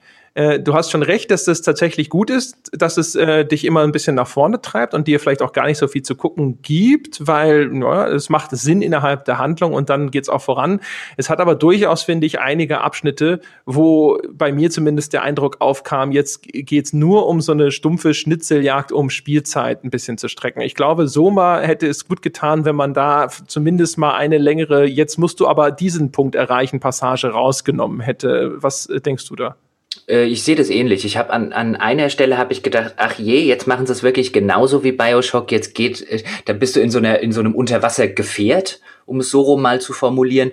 Und dann hat das natürlich einen Unfall, während es dich zur nächsten Station bringen soll, wo die Handlung weitergeht. Also musst du selber zur nächsten Station kommen. Und das hat mich halt auch so ein bisschen an diese, diese ähm, Kapseln, diese Unterwasserkapseln aus Bioshock erinnert, ähm, wo dich ja, wo, wo ja auch immer die eine oder andere und dann ist da der Weg versperrt und dann hat die einen Unfall. Halt immer diese, diese inhärenten Versuche aus der Geschichte heraus Probleme zu konstruieren, die darf, die erklären, warum du eben nicht innerhalb von zwei Stunden von Punkt A nach Punkt B bekommst, aber die halt irgendwann, wenn sie, wenn sie häufig eingesetzt wurden und just sowas ist mittlerweile, finde ich, oder kam mir zumindest, kommt mir wie so ein Element vor, das sich einfach so ein bisschen überlebt hat, ähm, dann fangen sie ein bisschen an zu nerven, weil dann weiß man als Spieler, okay, jetzt kommt ein Abschnitt, in dem wird wenig über Story und über die, den weiteren Plot und über die Figuren und so weiter gemacht. Der existiert gerade nur, um zwei Stunden Spielzeit reinzubringen oder eine Stunde Spielzeit.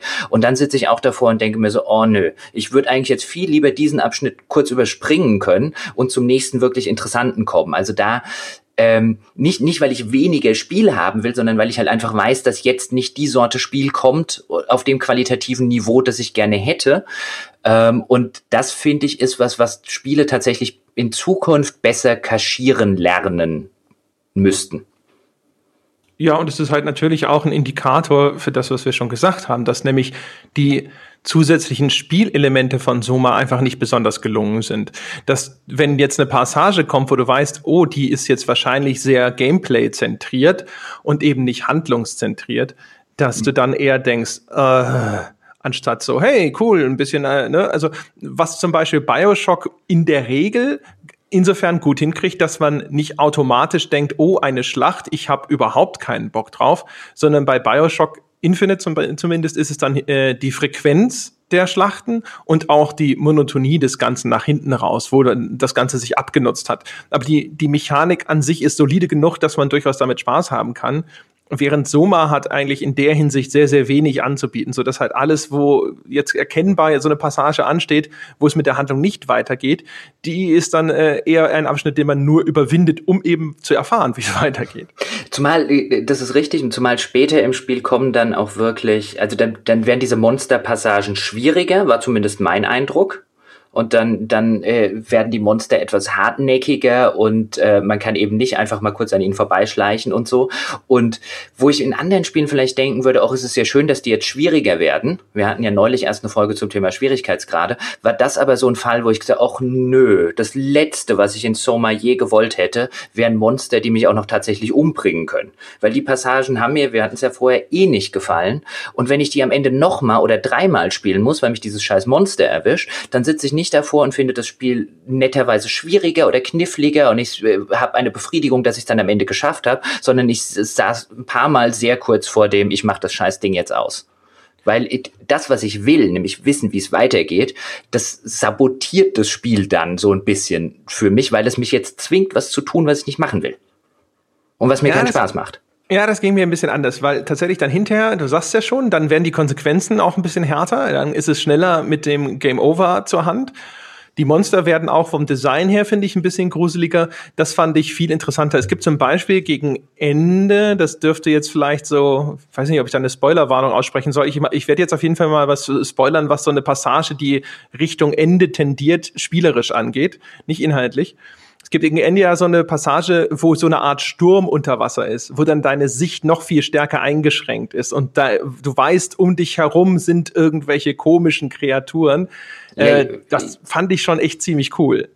Das ist richtig, wobei ich glaube, zu der Passage war das so ein bisschen, was ich vorhin gesagt habe mit dem mit dem der weiße Hai-Effekt das, das war in der Ecke irgendwo, aber grundsätzlich einfach nur die, die Situation, in die dich das Spiel da verfrachtet, ja, und wo dann sie dieses Spiel mit deinen visuellen Einschränkungen auf die Spitze treiben, ich, das fand ich schon sehr cool. Äh, offen gestanden, also ich meine, äh, so sind halt auch einfach äh, Spielerpersönlichkeiten ein bisschen unterschiedlich. Das war mir too little too late. Und insbesondere das, den, den Too-Late-Aspekt, weil das ist so kurz vor Ende des Spiels und du weißt als erfahrener Spieler, dass jetzt langsam das Ende kommt oder sogar relativ kurz bevorsteht. Und dann schmeißt es mir noch so ein großes Hindernis rein, dass ich aber, also mir persönlich jetzt nicht irgendwie wie einen Endgegner oder wie sonst irgendwas anfühlen würde, sondern halt einfach nur noch mal, ich muss da jetzt halt über dieses, über diesen, diesen äh, im, im übertragenen Sinne, über diesen Baumstamm, den das Spiel mir gerade auf die Straße geworfen hat, da muss ich jetzt auch noch drüber klettern. Ich will aber nur, dass ich jetzt weiß, wie es ausgeht. Mhm. Und ich finde, viele Spiele, nicht alle, ähm, haben, haben sowas vor dem vor dem Ende, ähm, was mich dann häufig nervt. Ein, okay, ich habe jetzt kapiert, das nächste, was jetzt kommt, wird die Endsequenz. Und ich will da jetzt nur noch hin. Ich habe jetzt genug Zeit reingesteckt. Ich will jetzt nicht mehr einen für mich irrelevanten und unwichtigen spielerischen Part da noch haben. Gib mir doch einfach nur mein Ende gerade in so einem Story-basierten Spiel, in einem, in einem wesentlich Gameplay-basierteren Spiel, dann ist es selbstverständlich, dass man vielleicht noch einen Endgegner haben will oder was auch immer man da spielerisch noch einbauen will. Aber in so einem Story-basierten Spiel, wenn ich schon alles weiß, außer wie geht's jetzt aus, dann gebt mir doch einfach das verdammte Ende. Das ist so wie, als würde ich einen Roman lesen und im vorletzten Kapitel ähm, äh, äh, baut der Autor noch mal irgendein ein so eine so eine ja so eine Art Pseudo-Hindernis für seinen für seinen Protagonisten ein, wo du eh weißt, da passieren tut dem nichts mehr. Ich will jetzt aber nicht noch 14 Seiten äh, seinen Zweikampf gegen XY lesen und wie er ihn jetzt am Ende besiegt. Ich weiß schon, dass er ihn besiegt. Kommt zum Punkt. Ja, ja, oder wie halt die, äh, die ich, habe ich an anderer Stelle schon mal angeführt, glaube ich, also nicht in diesem Podcast, in einem anderen, die, diese Flashback-Episoden in Lost, die einfach nur den Fortgang der Handlung aufhalten, die dich wirklich interessiert. äh, am Anfang noch nützlich, um Backstory für die Charaktere aufzubauen, aber irgendwann weißt du genug über die und denkst dir so, jetzt komm, bitte. Oh nein, das ist eine Flashback-Episode. Ja. Das ist ein guter Punkt, weil ich glaube, ich glaube, Soma funktioniert für Menschen, die jetzt vielleicht noch nicht so viel Erfahrung wie wir beide mit Spielen im Allgemeinen und diesem Genre im Besonderen haben, natürlich erheblich besser, als das vielleicht noch für uns passiert. Ich meine, wir finden es schon gut, aber ich glaube, wenn du halt diese, wenn du halt nicht an diesem Punkt stehst, wo er vorher gesagt, oh, jetzt weiß ich, dass jetzt die Stunde der Gameplay-Abschnitt kommt, der nicht so cool werden wird, oder oh, ich weiß, ich bin hier jetzt kurz vor dem Ende und jetzt kommt noch mal einfach ein sinnloses Hindernis, das mir das Spiel jetzt hinwirft, um auch noch mal äh, in dem Versuch mir das Gefühl zu geben, äh, ich hätte auch spielerisch was geleistet. Wenn du dieses Vorwissen noch nicht so extrem hast, ich glaube, dann funktioniert Soma erheblich besser sogar noch, oder? Bestimmt, also ist ja immer so, wenn du natürlich noch nicht wahnsinnig viel gesehen hast, sozusagen, dann bist du auch einfacher noch zu überraschen und äh, entsprechend zu begeistern. Ich glaube, bei Soma ist es natürlich so, es ist ja eine Mischung. Es ist eine Mischung aus verschiedenen, ja, wenn man so will, etablierten äh, Gameplay-Varianten. Also ich, ich äh, zähle jetzt tatsächlich diese, ganze Exploration aus den Walking Simulators mal explizit einfach als Gameplay. Ähm, und diese Mischung ist tatsächlich nicht wahnsinnig harmonisch, habe ich das Gefühl. Und ist eine Frage, ob sich so eine Harmonie tatsächlich herstellen ließe. Es wird natürlich sehr viel helfen, wenn die, die anderen Gameplay-Abschnitte deutlich besser wären. Die Stealth-Abschnitte, so, so cool ich das finde vom Spannungsmoment her zum Beispiel, die leiden natürlich echt auch ein bisschen an der Umsetzung. Zum Beispiel ist es auch so, das ist, vermute ich zumindest Absicht. Es gibt ähm, Momente, da musst du dich an dem Monster vorbeischleichen. Ähm, du weißt aber gar nicht so genau, wohin, weil du kommst in so einen neuen Bereich rein und du weißt jetzt noch gar nicht, wo es weitergeht und dann findest du vielleicht auch irgendwo eine Tür, die verschlossen ist, die musst du erstmal öffnen. Und dann bist du also quasi da gefangen und musst aber ständig dieses Monster umlaufen. Das ist aber kein wahnsinnig anspruchsvolles Unterfangen, wenn du ein bisschen vorsichtig vorgehst. Und dadurch ist es dann wieder so, dass du dann nach einer Zeit da sitzt und dir denkst, oh, jetzt muss ich halt hier an dieser Stelle warten, bis das Ding da und da hingetrabt ist. Und dann muss ich dahin und muss das machen. Also du hast das alles schon relativ klar vor Augen. Die Ausführung ist kein Problem. Das einzige Problem ist eigentlich deine Geduld. Und äh, das ist natürlich keine wahnsinnig spannende Herausforderung, die so ein Spiel dir anbietet. Auch die die, die, die, die Perspektive, die Ego-Perspektive ist glaube ich, für ein Schleichspiel nicht ideal geeignet, weil damit es nicht unfair wird, müssen sie dir relativ lange Leine lassen, wenn es darum geht, mal hier hinzugucken, ohne gleich gesehen zu werden oder mal hier lang zu laufen.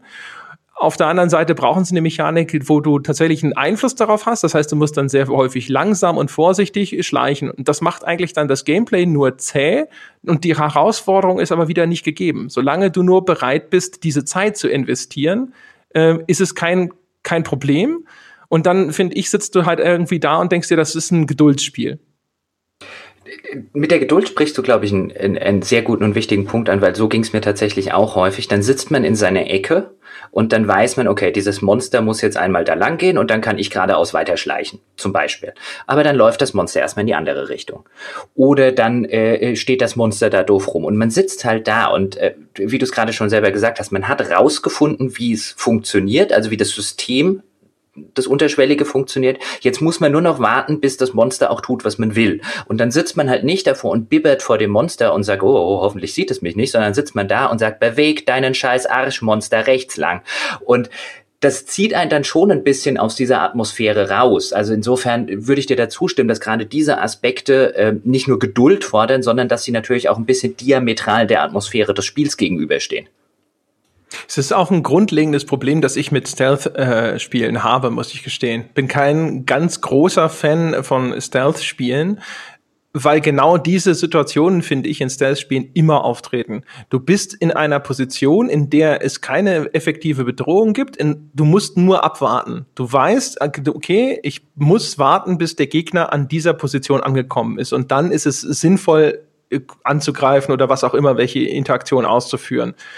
Und das ist dann halt einfach nur so ein ah, dumm, jetzt geht's weiter. Das finde ich wenig ansprechend. Ich glaube aber auch, wie gesagt, die Ego-Perspektive ist für die Art Gameplay nicht gut geeignet, weil bei Third-Person-Stealth-Spielen gibt's viel eher diese Situation, äh, wo es ganz haarscharf an dir vorbeigeht. Also du, du kauerst hinter irgendeiner Barrikade, hinter der du vielleicht für jemanden, der davor steht, nicht sichtbar bist oder das Spiel zumindest glaubwürdig vermittelt, dass er dich gerade nicht sieht.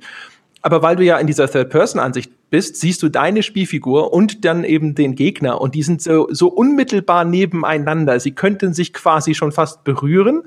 Und daraus entsteht, finde ich, eine gewisse Spannung. Ja? Also dieser Near-Miss, wie man das im Englischen immer sagt. Und das ist natürlich aber für ein Spiel, das aus der Ego-Perspektive gespielt wird, viel schwieriger umsetzbar. Natürlich kann auch da das Monster sehr nah rankommen, aber wie gesagt, also das Spiel muss viel großzügiger, viel verzeihender sein, damit es nicht frustrierend wird, weil du eben auch manchmal aus der Ego-Perspektive sehr äh, wenig Übersicht hast und wenig planvoll vorgehen kannst und deswegen zum Beispiel überraschende Begegnungen nicht zu hart bestraft werden dürfen.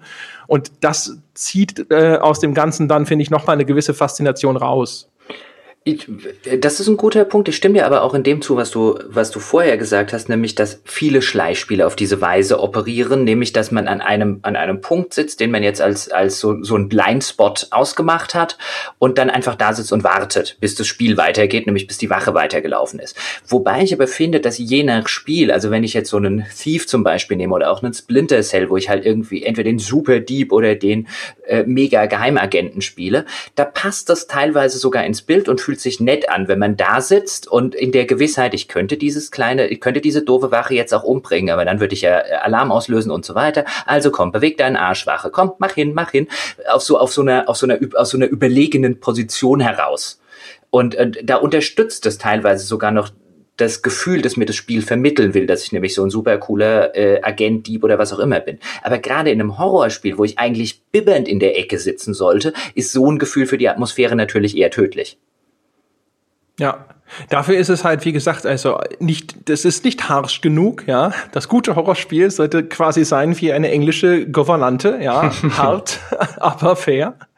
Und äh, das machen halt andere Spiele dieser Art besser. Also Alien Isolation zum Beispiel ist in der Hinsicht halt auch unberechenbarer.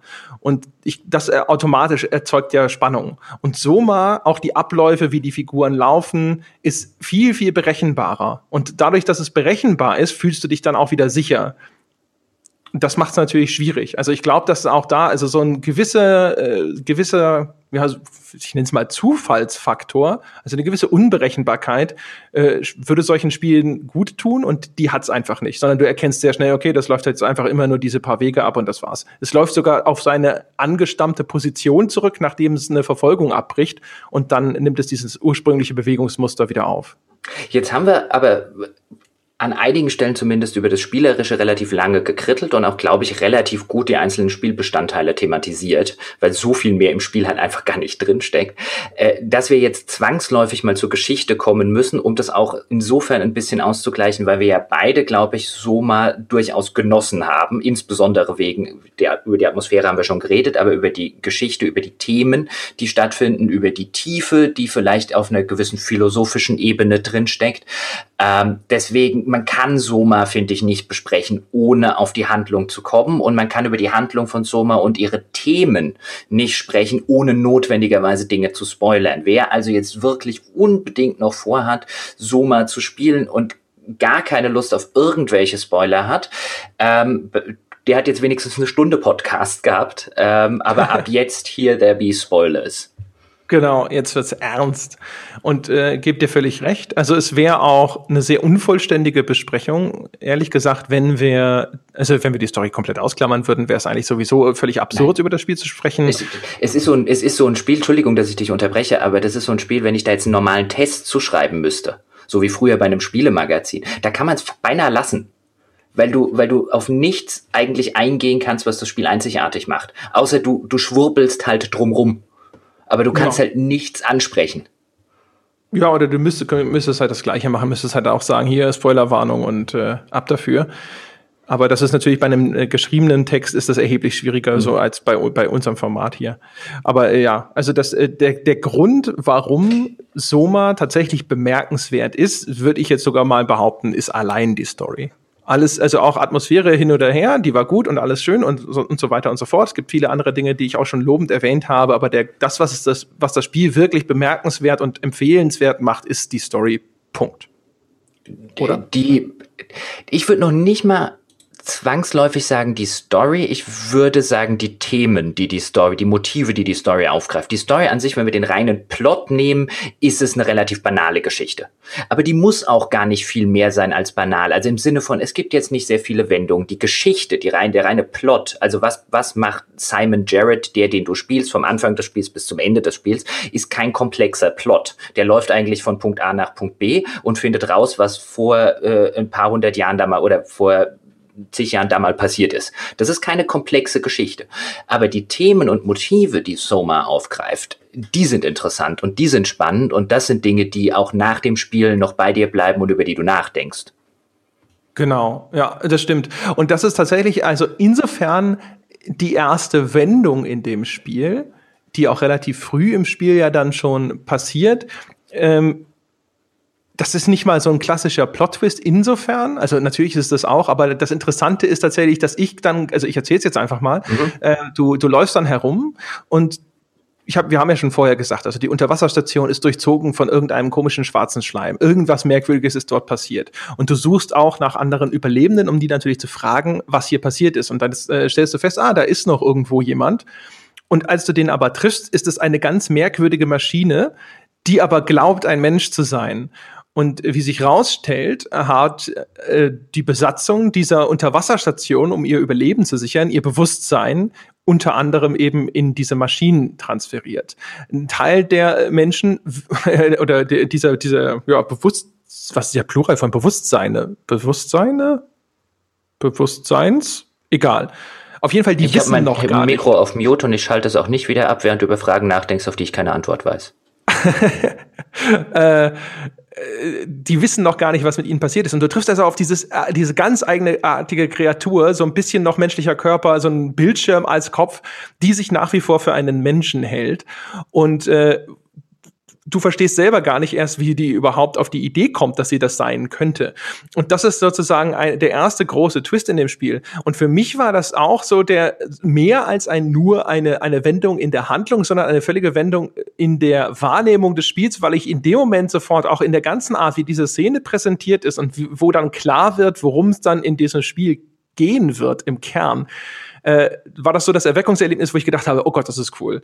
Jetzt bin ich gespannt, äh, was, wie es weitergeht und was sie aus dem Thema machen. Ja, also das, diesem ganzen wo hörst du auf, ein Mensch zu sein? Sind das noch die gleichen, sind es überhaupt noch Menschen oder sind das noch die Menschen? Nur weil jetzt ihr Körper ist jetzt quasi dieses Sammelsurium aus teilweise noch biologischen Elementen, teilweise Kabelmaschinen und weiß der Geier was.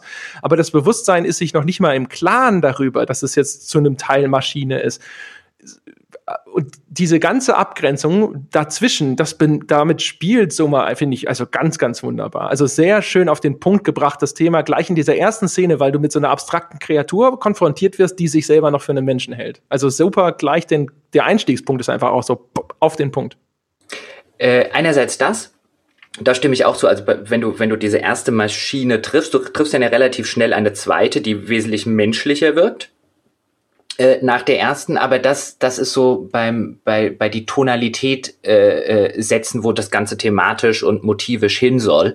Ähm, das trifft es schon sehr gut. Was ich bei Soma interessant finde, ich glaube, ich muss noch ein bisschen mehr spoilern, einfach um drauf einzugehen, äh, was ich meine. Deswegen hier allerletzte Warnung, ab jetzt äh, äh, Spoiler noch und nöcher. Worum es ja letztlich, also, oder was so dieses Core-Motiv von Soma ist, ist ja, dass du den, du hast eine Du hast einen Meteor, der, die, der das komplette Leben an der Erdoberfläche ausgelöscht hat. Und du hast die letzten, äh, die letzten Überlebenden unten in diesen Unterwasserstationen. Aber die werden da auch nicht sonderlich lange leben und dann ist die Menschheit hin. Also was sie ja vorhaben, ist ja, dass die letzten Überlebenden ihr Gehirn kopieren. Sie nennen das so eine Brain Copy oder ein Brain Scan machen und den dann ähm, mit einer Rakete, was am ersten Blick jetzt ein bisschen absurd klingt, aber was innerhalb des, der, der, Kontext der Story tatsächlich halbwegs plausibel erklärt wird, mit einer Rakete ins Weltall schießen, damit sozusagen diese, diese künstliche Kopie dieses menschlichen Gehirns und dieses menschlichen Geistes und des Menschen, der dahinter steht, immer noch weiterlebt und die Menschheit weiterlebt. Und im Grunde ist Soma deswegen eine, eine, nicht nur eine Geschichte über den Transhumanismus und um die Frage, wo du ja völlig recht hast, was bedeutet das Menschsein, sondern es geht auch um die Dehumanisierung. Also im, im, der ganze Plot, also dieses, ich nehme den menschlichen Körper weg und ich reduziere ihn sozusagen auf eine Kopie, die wir danach ins All schicken, damit die Menschheit irgendwie weiter äh, existieren kann, ist ja eine, eine, eine Dehumanisierung. Gleichzeitig existiert, was ich ein ganz spannendes Thema finde, das ich allerdings so ein bisschen, bisschen unter, ähm, ähm, jetzt fällt mir immer das englische Wort mal wieder ein, äh, dass mir, dass mir nicht gut genug ausgearbeitet wird oder nicht, nicht breit genug, weil ich das spannender gefunden hätte, ist, auf der Station gibt es dann so eine KI und da fühlt man sich dann automatisch so ein bisschen an Shodan und Co. erinnert, die da offensichtlich den, den Überlebenden, die jetzt natürlich nicht mehr leben, ähm, so ein bisschen ins Handwerk gepfuscht hat. Und der geht es ja darum, dass, was ich, finde ich so nett, ähm, dass sie darauf programmiert war, den Menschen so gut wie möglich zu helfen und deswegen mit dieser globalen Katastrophe und äh, konfrontiert und dem Leben äh, äh, und den wenigen Überlebenden unter Wasser, die demnächst nicht mehr leben würden, auf Basis ihrer Programmierung ähm, diese Menschen dann zu so Halbrobotern macht. Also die sozusagen übernimmt. Das sind ja diese, äh, von denen, die du jetzt gerade, die du jetzt gerade geschildert hast. Und auch da ist ja so ein Prozess der Dehumanisierung. Also die werden ja entmenschlicht um zu überleben, weil aus dem, weil die KI oder die WoW, wie sie im Spiel heißt, also WAU, ähm, dadurch sozusagen durch Genozid die menschliche Rasse retten will. Also indem sie alle Menschen umbringt und die Menschen zu was anderem macht, das könnte man transhumanistisch sehen, wobei ich, wie gesagt, eher argumentieren würde, es geht in die dehumanistische Richtung. Ähm, also indem die Menschen entmenschlicht werden, bleiben sie Mensch. Und das finde ich ein extrem spannendes Thema, weil das hat, wenn man es ein bisschen weiter durchdekliniert, ähm, auf einer gesellschaftlichen Ebene und Co., gerade wenn wir über künstliche Intelligenzen und was nicht alles reden, ähm, sehr, sehr viele spannende Implikationen. Rent over. ja, wobei es ja kein richtiger Rent war. Nein. Äh, aber tatsächlich, ja genau. Ach, das hatte ich schon wieder ganz vergessen mit der Wow, richtig. Das ist äh, in, in, der Tat auch ganz interessant. Also die, die sagt ja, okay, äh, so wie sie sind, sind sie nicht überlebensfähig, also helfe ich ihnen mal ein bisschen und mach was draus, was hier auch klarkommt, sozusagen. Da gibt's ja auch noch einen religiösen Aspekt bei der ganzen Geschichte, denn äh, die, ich nenne es mal die Festplatte, die sie da ins All schießen wollen, das ist ja die Arche. Genau. Ja?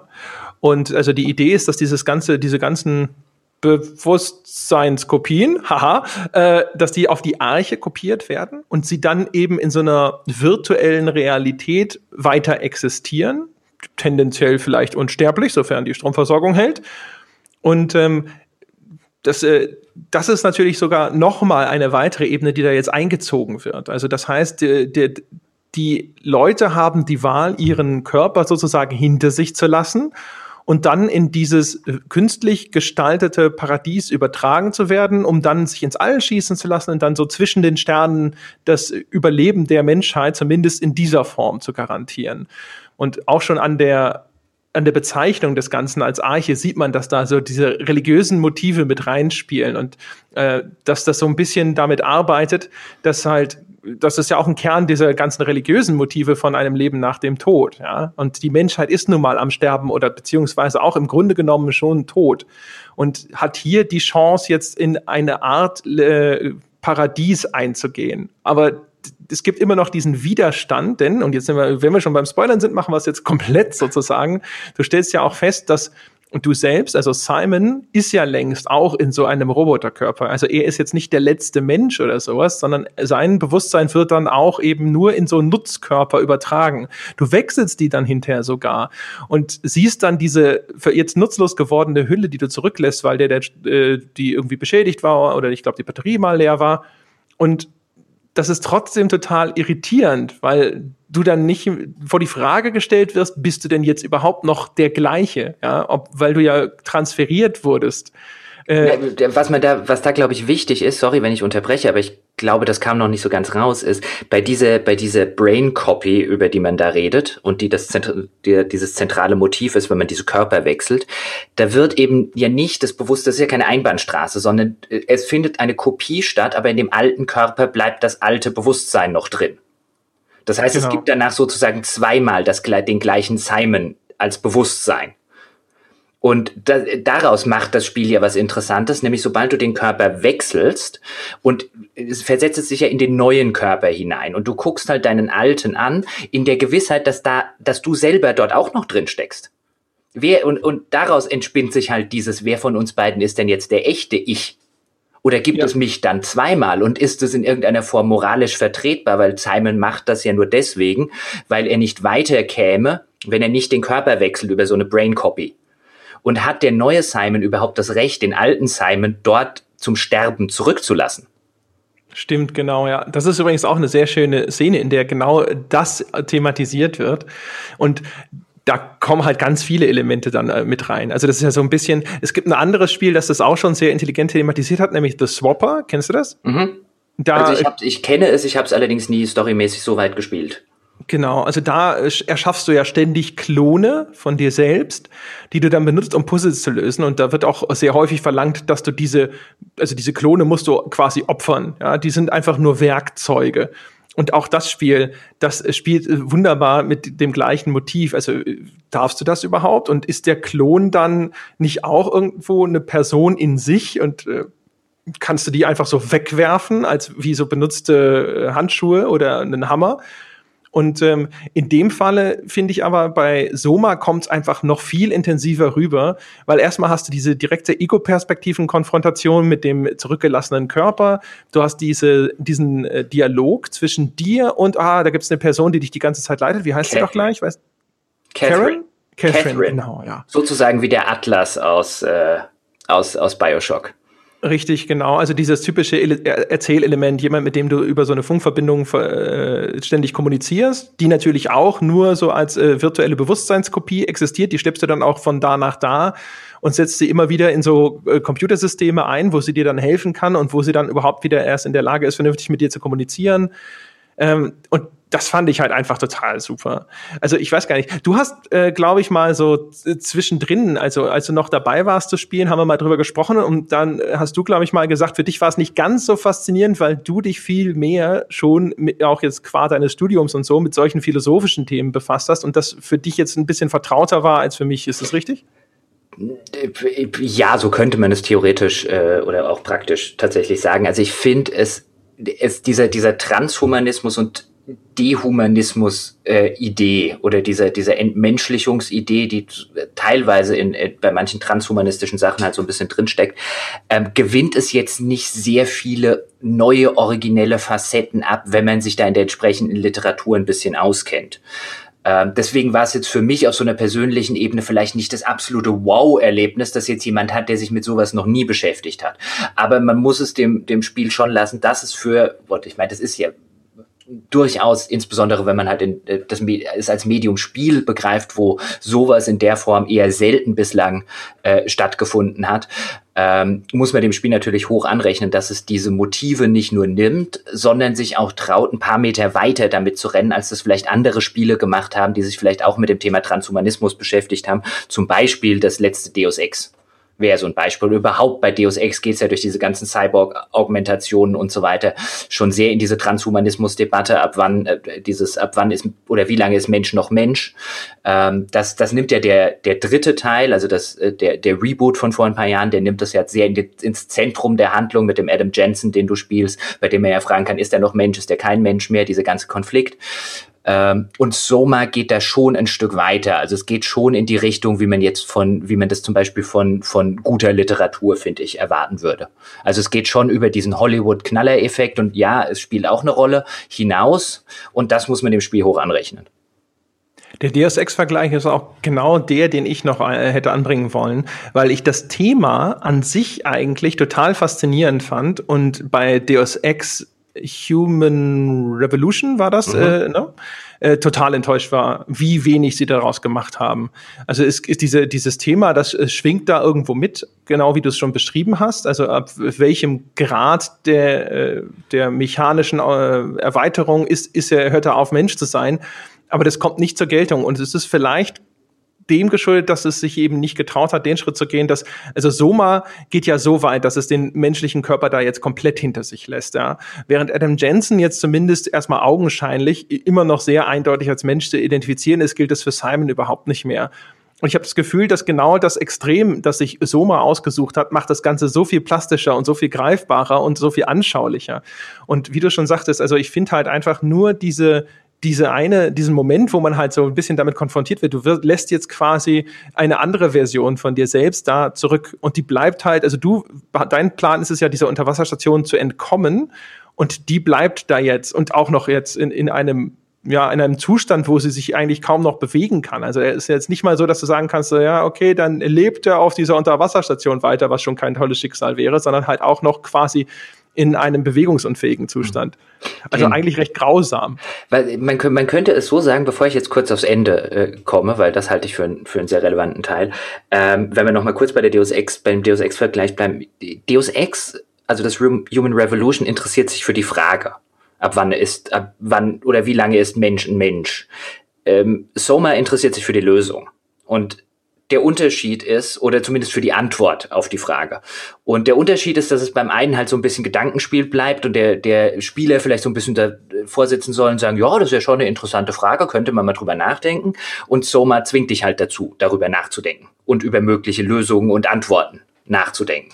Deswegen geht es da erheblich weiter und deswegen ist es auf so einer intellektuellen Ebene, um jetzt Elfenbeinturmäßig ein bisschen daher zu reden, auch das intellektuell erheblich stimulierendere Spiel. Und das Spiel, das einfach länger resoniert in der, in der Nachbetrachtung. Jetzt kurz zum Ende gekommen, weil das ist tatsächlich der einzige Teil der, des Spiels, der für mich komplett durchgefallen war, weil da das Spiel sich an der entscheidenden Stelle das nicht traut, was es sich eigentlich die ganze Zeit getraut hat. Weil am Ende schießt du ja diese, diese Arche dann tatsächlich ins Weltall.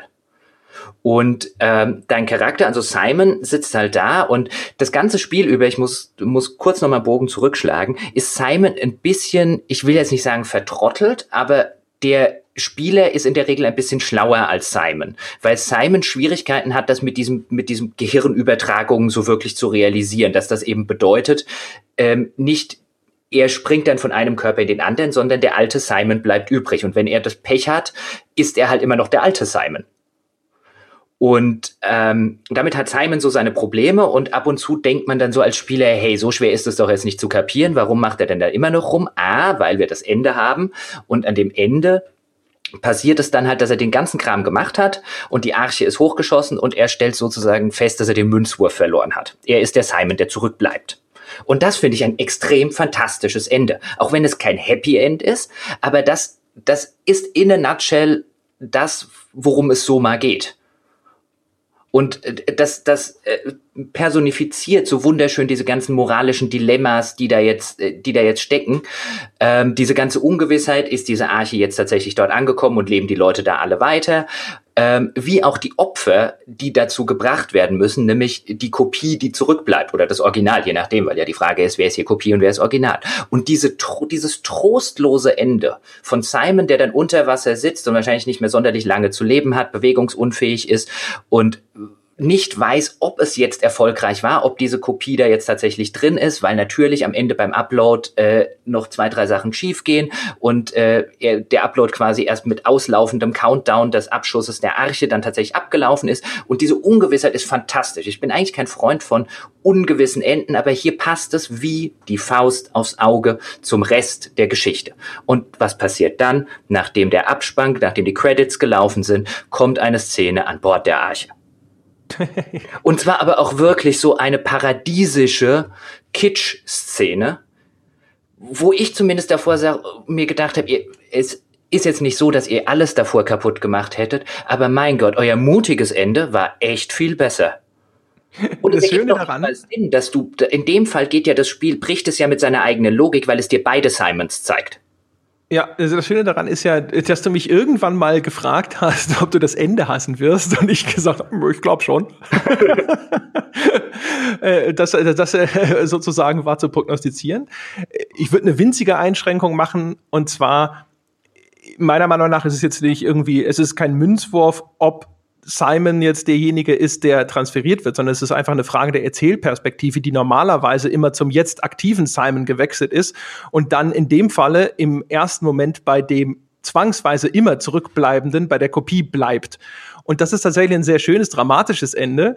Und da hast du völlig recht. Das ist was, was er eigentlich hätte wissen müssen, äh, nach dem, was er vorher schon erlebt hat, äh, dass er, dass eine Version, diese Version von ihm zurückbleibt und dann sagt so, äh, Moment, ich bin gar nicht in der Arche. Das ist was, wo man so denkt, so, ja, das hättest du wissen sollen. Mhm. Also einer von euch beiden ist halt nicht in der Arche. Ja? Mhm. Deswegen ist es eine Kopie. Du wirst, es wird nicht äh, äh, Ausschneiden einfügen, sondern immer Control C. Und das haben wir schon gesehen, mein Freund ähm, tatsächlich ja genau diese Post-Credits-Sequenz. Also wie, wie, gesagt, ich wusste, dass du es hast und ich wusste auch, warum du es hassen würdest. Ich fand es insofern nicht ganz so schlimm, weil ich schon ganz gerne sehen wollte, wie die blöde Arche aussieht und das meine Neugier zufriedengestellt hat. Das hat das Ende für mich tatsächlich ein bisschen erträglicher gemacht, weil ich es umgekehrt so unbefriedigend gefunden hätte, die scheiß Arche nicht wenigstens ein bisschen von innen zu sehen. Oh, ich finde das Ende, also es hat es nicht gebraucht. Es macht für mich alles erheblich, also die ganze Erzählung schlechter jetzt nicht auf ein Niveau, ähm, wo ich jetzt sagen würde, Spiel, niemand mehr sollte das Spiel spielen, um Gottes Willen, aber es macht, es macht die Story schlechter, erheblich schlechter. Und es ist auch noch so kitschig inszeniert, wenn dann diese, dieser Satellit, der die Arche dann letztlich ist, ähm, über diese zerstörte äh, äh, oder im, im Weltraum über der zerstörten brennenden Erde kreist und dann so seine Sonnenkollektoren ausfährt. Das hätte Michael Bay nicht besser inszenieren können. Das ist so kitschig, so Hollywoodig. Und das hat diese Story und das Spiel echt nicht verdient. Ich glaube, da haben sie sich, wäre das ein Film, würde ich jetzt denken, oh Gott, okay, die Testvorführung war zu scheiße.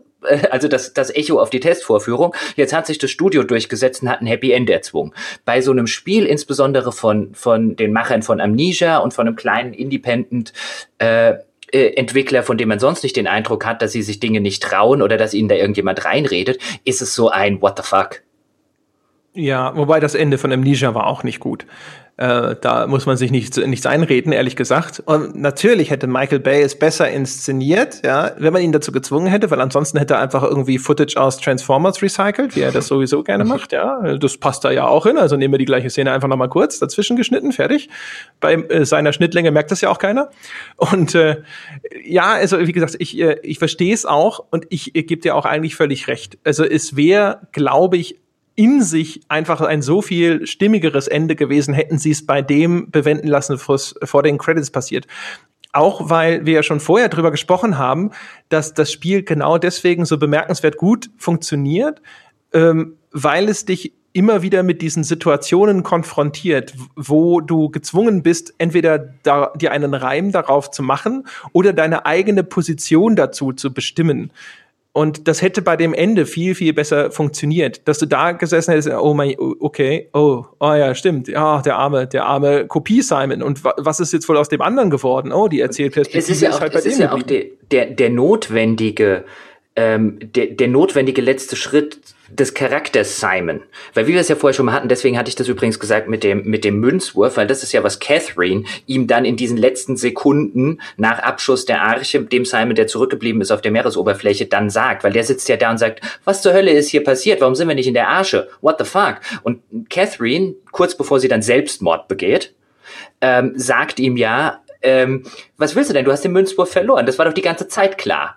Und das ist halt so dieses notwendige zu Ende erzählen dieses Charakter Simon, der das ganze Spiel lang nicht so wirklich oder die ganze Geschichte lang nicht so wirklich einsehen will. Ich würde ja nicht mal behaupten, dass der vertrottelt ist. Das wirkt ja so, also man kann das auch rein interpretieren, dass er nicht doof ist, sondern es einfach nicht verstehen will weil ihm die moralischen Implikationen, die das bedeutet, dass, so, dass es bei ihm so ein bisschen aus den Augen, aus dem Sinn ist. Und diese finale Realisation, was er gemacht hat und was das für ihn selber bedeutet, für dieses Ich, das jetzt zurückbleibt, da ist es einfach notwendig, dass es an dieser Stelle den Cut gibt und nicht nochmal das, äh, der Happy End Simon friedlich tänzelnd über irgendwelche paradiesischen Wiesen auf der Arche rennt. Das, das, das macht den, den kompletten, finde ich, emotionalen Impact der Szene davor völlig kaputt. Ja, und vor allem ist die Szene natürlich jetzt dann auch endgültig der Perspektivwechsel der anderen Szene, die wir vorher schon gelobt haben.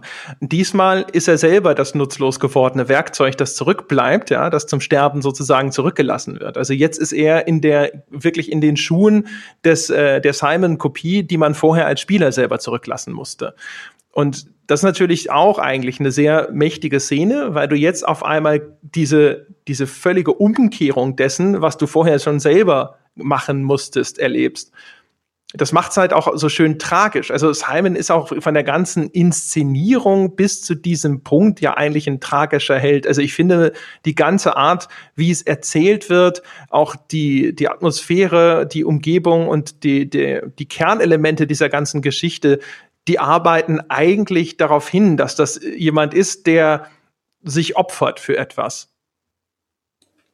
Definitiv fängt er fängt er nicht sogar an. Ich, ich will es jetzt nur nicht durcheinander bringen, dass er überhaupt zu dieser zu dieser Brainscan-Geschichte deswegen geht, weil er eine quasi tödliche Krankheit hat. Das ist tatsächlich jetzt der Teil, wo ich jetzt nicht mehr das äh, genau genug im Kopf habe. Also ich hätte jetzt auch gefragt, weil du es ein bisschen äh, frischer noch im Kopf haben müsstest, weil äh, du Also so ist es mir in Erinnerung geblieben. Ich hatte dich jetzt nur für Bestätigung gefragt, nicht, dass ich jetzt was in den völlig falschen Hals kriege, aber ich meine schon, dass er an, an irgendwas leidet. Ich weiß nicht mehr auswendig genau an was.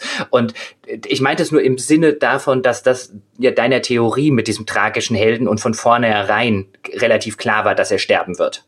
Ich glaube mhm. sogar, das Spiel telegrafiert das am Anfang schon, wie das einfach gute Erzählungen tun mit Foreshadowing. Ja, also den Bogen zu dieser Eingangssequenz, das ist tatsächlich das, wo, was ich jetzt leider nicht mehr schlagen kann. Äh, aber ich, ich, vermute mal sehr stark, dass die in irgendeiner Form einen Kreisschluss herbeiführt. Ich habe tatsächlich äh, überlegt, ist denn diese, diese erste Sequenz, die müsste ja wahrscheinlich noch auf der Station schon stattfinden, allerdings eben zeitlich viel, viel früher. Das ist ja auch etwas, was man dann im Laufe der Geschichte erfährt. Man denkt ja, oh, äh, da ist gar nicht so viel Zeit vergangen oder ich bin vielleicht an einen anderen Ort teleportiert worden und das, was ja auch gerne ein Kniff ist. Und dann stellt sich raus, nee, nee, so Planet der Affen mäßig, du bist an dem gleichen Ort. Es ist nur echt ziemlich viel Zeit vergangen und da, zwischenzeitlich ist nicht wahnsinnig viel Gutes passiert. Ja, aber du bist ja nicht am gleichen Ort bei Soma. Also das, die erste, die erste Sequenz ist in Toronto und äh, es wird dann irgendwann im Laufe von, von Soma, also in der Unterwasserstation, erklärt, dass sie halt einfach irgendwann hingegangen sind und haben ganz viele von den Brainscans genommen, um so viele Leute wie möglich zu haben und zu kopieren und so weiter. Also du bist einfach nur Jahrhunderte nach deinem eigentlichen Tod wiederbelebt worden, weil es von dir halt eine der ersten Brain-Kopien gab. Ah, siehst du, Aber so du bist nicht am, du bist nicht am gleichen Ort. Mhm. Ja. Genau. Das ist, ähm, was ich, was ich auch noch interessant fand, wenn wir noch eine Runde bisschen weg von Simon gehen. Ich hatte ja vorher die, die Wow, also diese künstliche Intelligenz schon angesprochen, die ich halt auch in diesem, ich finde halt einfach dieses, dieses Motiv Menschen umbringen, um sie zu retten und dann tatsächlich auf einer moralisch ambivalenten Weise. Weil was ich ganz spannend fand, wenn man sich so ein bisschen die Rezeption von Soma angeguckt hat und so Interpretationen von Soma, vielleicht Testberichte, aber auch Dinge, die darüber hinausgehen. Hey, wie habt ihr das verstanden? Diskussionen kommt relativ häufig bei der, bei dieser KI ähm, so ein bisschen die Einschränkung von Leuten, ähm, ja, die meint's ja eigentlich auch ganz gut, aber sie macht's halt auf die falsche Weise. Und das finde ich insofern ganz spannend, weil ich argumentieren würde, dass Soma eins der ganz, ganz, ganz wenigen Spiele ist, die zwar spielerisch einen Antagonisten haben, weil diese Monster, die dir begegnen, ist, ist die KI, ähm, die dich aufhalten will, das aus ihrer Sicht Falsche zu tun. Aber moralisch ist die auf genau dem gleichen Level schuldig, nicht schuldig, problematisch, unproblematisch, wie du, wie Simon, Catherine und die anderen das sind. Es gibt in diesem ganzen Spiel auf einer Story Aspekt, also der jetzt über den über die, die reine Formalität hinausgeht, gibt es keinen Bösen, keinen Guten, es gibt keinen Pro, es gibt keinen Antagonisten, es gibt offensichtlich den Protagonisten und genau das finde ich das Interessante, dass die Wow genau dasselbe, der vermeintlich Böse genau dasselbe will wie du, nur mit anderen Mitteln und die Mittel und das lernt man halt spätestens dann am Ende kennen, wenn Simon zurückbleibt. Die Mittel sind nicht barbarischer als die Mittel, die du anwendest. Ja, das zum einen. Äh, zum anderen finde ich übrigens auch interessant, ähm, dass das Spiel auch jetzt insbesondere in der visuellen Gestaltung ähm, sehr viel auch gerade das Biologische tatsächlich ja eher abstoßend darstellt. Also das ganze, die ganze maschinelle Umgebung. Es gibt ja, glaube ich, wie hieß denn das? Es gibt so eine Substanz, die, glaube ich, die Wow benutzt, um mhm. eben diese äh, mechanischen und die biologischen Teile zu fusionieren. Mhm.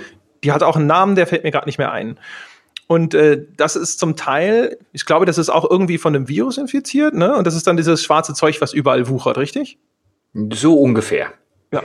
Also und da müssen wir auch, glaube ich, nicht zu sehr ins Detail äh, reingehen, weil äh, die Leute, die es gerade frisch gespielt haben, wissen es äh, sehr genau und für die anderen ist jetzt ja wurscht, wie es heißt. Richtig, genau. Ja, es ist auch für meinen Punkt unerheblich. Ähm, und das Interessante finde ich halt wirklich, also die, die, diese ganzen biologischen Komponenten, mit denen du in Kontakt kommst, jetzt also natürlich mal abgesehen naheliegenderweise von den zerstörten Menschen sozusagen, also du bist ja quasi, triff, triffst du häufig so auf äh, ja, so wie so Tatorte, wo halt irgendwo Blut äh, durch, durch den Raum gespritzt ist und du ahnst, dass da irgendjemand zerlegt wurde. Aber auch diese ganzen biologischen Komponenten, die aus dieser Substanz herauswuchern, ist alles relativ widerlich. Das ist ähm, sehr David Cronenberg-mäßig in der Art und Weise, wie du teilweise auch mit diesen biologischen Organismen, die da wachsen, interagieren musst, wo du dann so deine Hand reinsteckst ich ehrlich gesagt, ich weiß nicht genau. Ich habe das Gefühl gehabt, dass das so ein bisschen sozusagen deine Energie auffrischt, oder? Hast du überhaupt begriffen, wofür die Dinger gut sind? Diese die Dinge sind tatsächlich zum Energieauffressen. Also du, äh, es, du kannst halt grundlegend in diesen Status kommen, wenn dich das Monster erwischt ähm, dann hast du ja nicht sofort ein Game Over, sondern es setzt dich ja dann nochmal ab, aber dann, äh, dann hast du ein verzerrtes Bild die ganze Zeit und dann läufst du langsamer und wenn du in einen von diesen Dingern reingreifst, dann wirst du quasi wieder auf den perfekten Gesundheitsstand zurückgesetzt. Es hat aber echt die Hälfte des Spiels gedauert, bis ich es kapiert habe. Genau, das ist ein bisschen komisch kommuniziert, vor allem weil du denen halt häufig auch äh, am Anfang begegnest, wo du noch überhaupt keinen Schaden genommen hast. Aber ich finde tatsächlich das ganz interessant, dass Soma genau das, äh, das was, was alle vermissen, ja, also ihre biologischen Körper, das Biologische aber tatsächlich eher abstoßend darstellt. Das ist ein echt interessanter Kniff, weil das halt so sowas ist, was zu diesem Zeitpunkt sozusagen der Menschheitsgeschichte auch eher alt und verrottet ist und was du was was sie hinter sich gelassen haben und äh, das merkt man dem Ganzen an. Also das hat ist auch, weil es so schwarz ist und so seltsam wuchert, wie halt so komische, keine Ahnung, wie so Meeresseeanemonen oder ähnliches. Also das wirkt alles eher eklig und äh, nicht unbedingt wie etwas, was man sich zurückwünschen würde. Und das ist so ein schöner Kontrast dazu, dass es eigentlich diesen ganzen, äh, diesen ganzen Bewusstseinskopien darum geht, ihre Körperlichkeit wiederherzustellen. Das ist ein sehr schöner Punkt, was, was, ich weiß nicht, ist dir zum Beispiel in dem Kontext auch aufgefallen, ähm, wenn wir jetzt, wenn wir jetzt noch mal kurz über so ein bisschen Gut und Böse oder überhaupt über, über die Ethik in, in Soma nachdenken, wie am Anfang, wenn dir ja das, äh, die erste dieser Maschine, das hatten wir ja vorhin schon, äh, die sich für einen Menschenheld begegnet, dann die zweite. Und ich glaube, die ersten zwei oder drei sogar musst du umbringen damit das Spiel weitergeht, weil du musst halt einfach so einen Stecker rausziehen und der bringt die um. Du weißt natürlich am Anfang noch überhaupt nicht, inwiefern das jetzt überhaupt Menschen sind. Ähm, du hast halt nur diese, diese Hinweise, weil sie sich halt für Menschen halten oder wie Menschen reden, aber offensichtlich Roboter sind. Und deswegen hast du am Anfang, glaube ich, halt auch als Spieler noch nicht diese moralischen äh, Probleme, denen irgendwie den Stecker zu ziehen. Zumal du ja eh davor stehst und gerade weil du das mit dem Biologischen gesagt hast, sie dir ja zutiefst unmenschlich vorkommen und du teilweise, gerade wenn die noch mit der Wow verbunden sind und dann die Schläuche aus der Nase wachsen und Co. Ähm, äh, und äh, die von dem grauen oder schwarzen Schleim überzogen sind, dann steht man ja davor und denkt sich im ersten Moment, naja, selbst wenn das jetzt noch ein Mensch war, das, was davon übrig ist, wenn ich da den Stecker ziehe, ist das eine Erlösung. Weil in vielen Spielen es ja auch so und in, in Romanen, Filmen und so weiter ja auch so dargestellt wird. Das wäre das Archetypische. Was du aber später feststellst, ist, dass du da tatsächlich Menschen umgebracht hast, wenn du sie noch als Menschen bezeichnen willst. Ja, und wenn du das nicht möchtest, dann ergibt auf einmal deine ganze Mission auch nicht mehr so viel Sinn. Und äh, das, das stimmt. Äh, diese, diese ganze ja, so diese ganze Euthanasie-Aspekt, äh, der da mit rein spielt. Und gerade am Anfang noch was ist, wo du denkst so, naja, wahrscheinlich tue ich äh, ihm oder ihr oder dem Ding damit tatsächlich sogar einen Gefallen. Der wird natürlich dann hinterher umso mehr in Frage gestellt, weil, ja, also im Grunde genommen, dein Endziel ist ja dem, diesem physischen sogar noch viel mehr enthoben. Und du raubst ihnen ja damit sogar auch die, die Chance auf die Erlösung, auf die du selber aus bist. Also es ist ein ganz interessanter Konflikt, der da hergestellt wird, das stimmt. Wobei nee, tatsächlich, also dieser Rückblick auf diese Anfangsszene, das ist cool, dass du es erwähnst, weil das hatte ich gar nicht mehr im Kopf. Den, äh, ein, ein anderes so ein bisschen moralisches Dilemma, was ich auch ganz spannend finde, ist, das kriegt man dann ja mit in den, äh, in den äh, über die Computerlogs und so weiter, wenn man halt äh, versteht, was passiert ist, bevor man da selber äh, äh, aufgeschlagen ist, mit den mit der früheren Besatzung dieser Station, die jetzt halt äh, tot ist oder an Bord der Arche als Kopie und darauf wartet, dass sie hochgejagt wird, ist ja, dass es dort offensichtlich einen Konflikt gab, der daraus bestand, dass ein Teil der früheren Besatzung ähm, äh, gesagt hat, man soll den Gehirnscan in die Arche uploaden und direkt danach Selbstmord begehen. Mhm. Also, dass das der bessere Weg sei, dass es nur dieses eine Ich ge geben könne, das in dem Moment entsteht, wenn in dem, wenn direkt beim oder direkt hinter dem Upload des Gehirnscans das andere, äh, äh das andere Ich aufhört zu existieren. Genau, damit äh, genau dieser, dieser, dieser Konflikt nicht entsteht. Mhm. Wer ist denn jetzt das wahre Ich? Das ist natürlich auch überhaupt, also interessant ist, dass Soma in all diese verschiedenen Handlungs- und Erzählungsstränge die Fragen einbettet, die es eigentlich dem Spieler nahelegen möchte. Und genau wie wir es ja auch vorher schon beschrieben haben. Also es konfrontiert dich halt über die Erzählung immer wieder mit diesen Fragen über die du dir dann selber Gedanken machst, wie du denn das entscheiden würdest oder wie du das selber, wie stehe ich denn selber dazu? Was ist denn tatsächlich jetzt quasi meine Position dazu? Also wäre, wäre das noch ein Mensch oder nicht oder mhm. keine Ahnung? Was kann ich? Was ist denn deine Antwort auf die Fragen von Soma Jochen Gebauer? Puh. Ja. Das ist gar nicht so leicht. Ich habe nämlich tatsächlich, das Schöne ist, dass ich zuerst gefragt habe, dann kann ich mich, dadurch konnte ich mich jetzt erstmal drücken. ich weiß auch gar nicht, ob man da tatsächlich eine Antwort drauf, äh, drauf äh, geben sollte und geben können muss am Ende. Ich will dir ein anderes Beispiel nennen, warum ich mich jetzt so ein bisschen um eine Antwort drücke. Was äh, an dem, an dem Punkt, wo du im Spiel ja erfährst, obwohl man sich das ja die ganze Zeit schon denken kann, aber wo dein Charakter halt erfährt, dass er eigentlich nur so ein Brainscan ist, der jetzt in irgendeinen anderen Körper reingesetzt wurde. Ähm, an der Stelle, wo das passiert ähm, und wo du das merkst, hast du ja die Option, sowohl deinen Brainscan als auch alle anderen Brainscans in diesem Computer zu löschen. Mhm. Und in dem Moment bist du noch an dem Punkt, zumindest ich war an dem Punkt, wo ich mir gesagt habe, naja, was ist denn das für eine experimentelle Scheiße? Ja, da kann man jetzt so ein Schindluder mittreiben und man sieht hier ja gerade, wie das am Ende ausgehen kann. Es ist ja besser, den Kram zu löschen.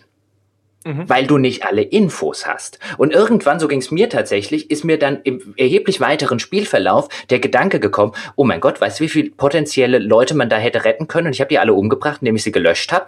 Einfach weil ich es nicht wusste.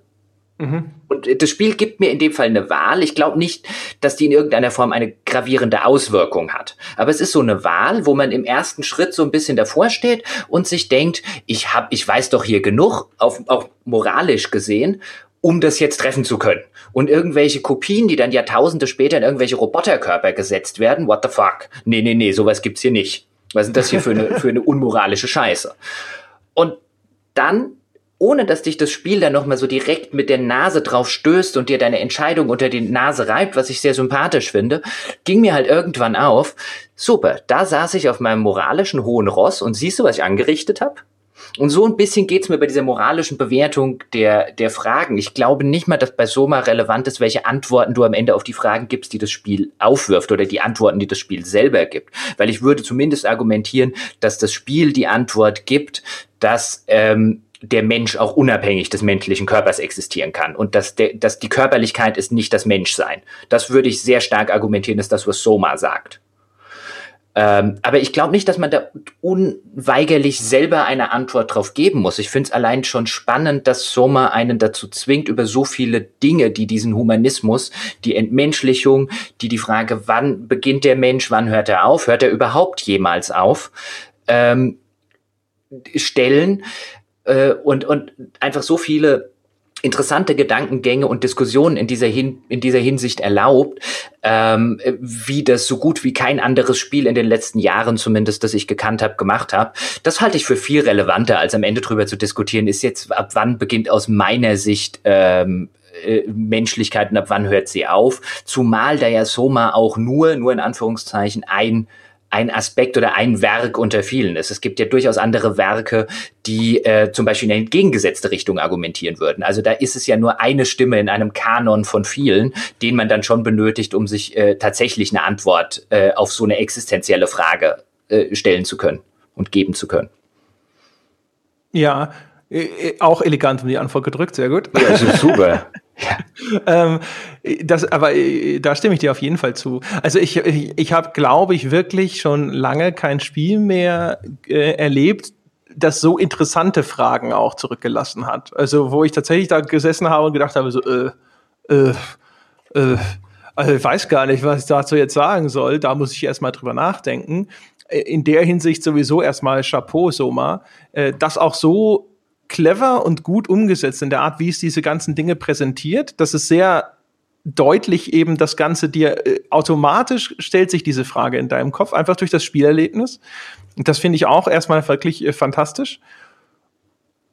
Und dann aber auch eben sehr gut eben präsentiert sozusagen, ja, also wie die seine seine Version oder seine Vision des Ganzen so gut äh, präsentiert, dass es halt irgendwo ein bisschen sogar verführerisch nachvollziehbar wird. Also du sagst ja selber, ich glaube, würde auch sagen, Soma äh, sagt eher, ja, das, das, das Geistige zeichnet den Menschen zumindest zu so einem Grade aus, dass es durchaus wert ist, alleine das weiter existieren zu lassen. Es gibt bestimmt noch so ein, zwei Abstriche, die es da macht, aber ich würde auch sagen, dass es da tatsächlich eher so, äh, so pro äh, kopier dich auf die Arche ist am Ende oder auch einfach das Bewusstsein und der Rest ist einfach nur ein Vehikel dafür. Aber es macht das Ganze so schön äh, transparent auch nacherlebbar, weil du dann ja auch dadurch, dass du mit äh, Simon unterwegs bist und mit ihm äh, mit der ganzen Spielumgebung interagierst und so, also du, der, der ist ja nicht anders als jeder andere Spielcharakter auch. Und dementsprechend hast du auch das Gefühl, dass er ein ganz normaler Mensch ist da fallen natürlich viele Aspekte weg, die jetzt in so einem Kontext rein gedanklich noch zu berücksichtigen wären. Aber jetzt in diesem Spielkontext versetzt es sich halt auch so wunderbar in diese Rolle, dass du erstmal das Gefühl hast, es gibt da überhaupt keine Abstriche, die gemacht werden müssten. Das ist, finde ich, sehr bemerkenswert. Und was du vorhin gesagt hast, ist natürlich auch ein bisschen eine Konditionierung, finde ich, von anderen Erzählungen. Ist auch vielleicht sogar auf einer viel breiteren Ebene als nur Spiele betreffend. Das ist ein Thema, das, glaube ich, sehr, sehr viele andere Medien sofort äh, auf die Ebene gezogen hätten, dass die Antagonisten diejenigen sind, die eben dieses Körperliche zerstören wollen und du das retten musst.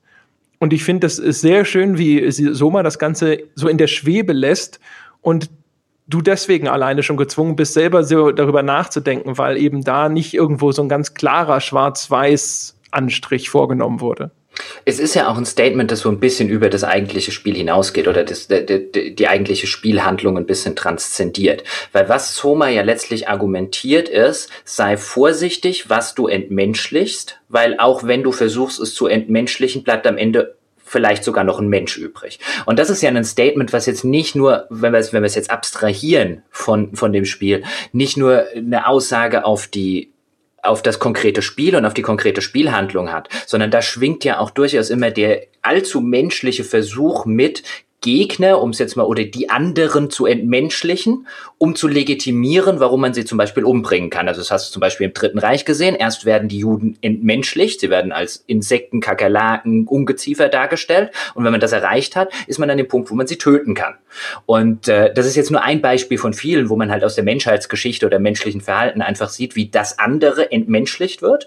Und sobald du die Entmenschlichung hinbekommen hast, hast du natürlich die Legitimation auch alles, äh, sie auch umzubringen oder sie zumindest zu deportieren, in Ghettos zu stecken, was nicht alles.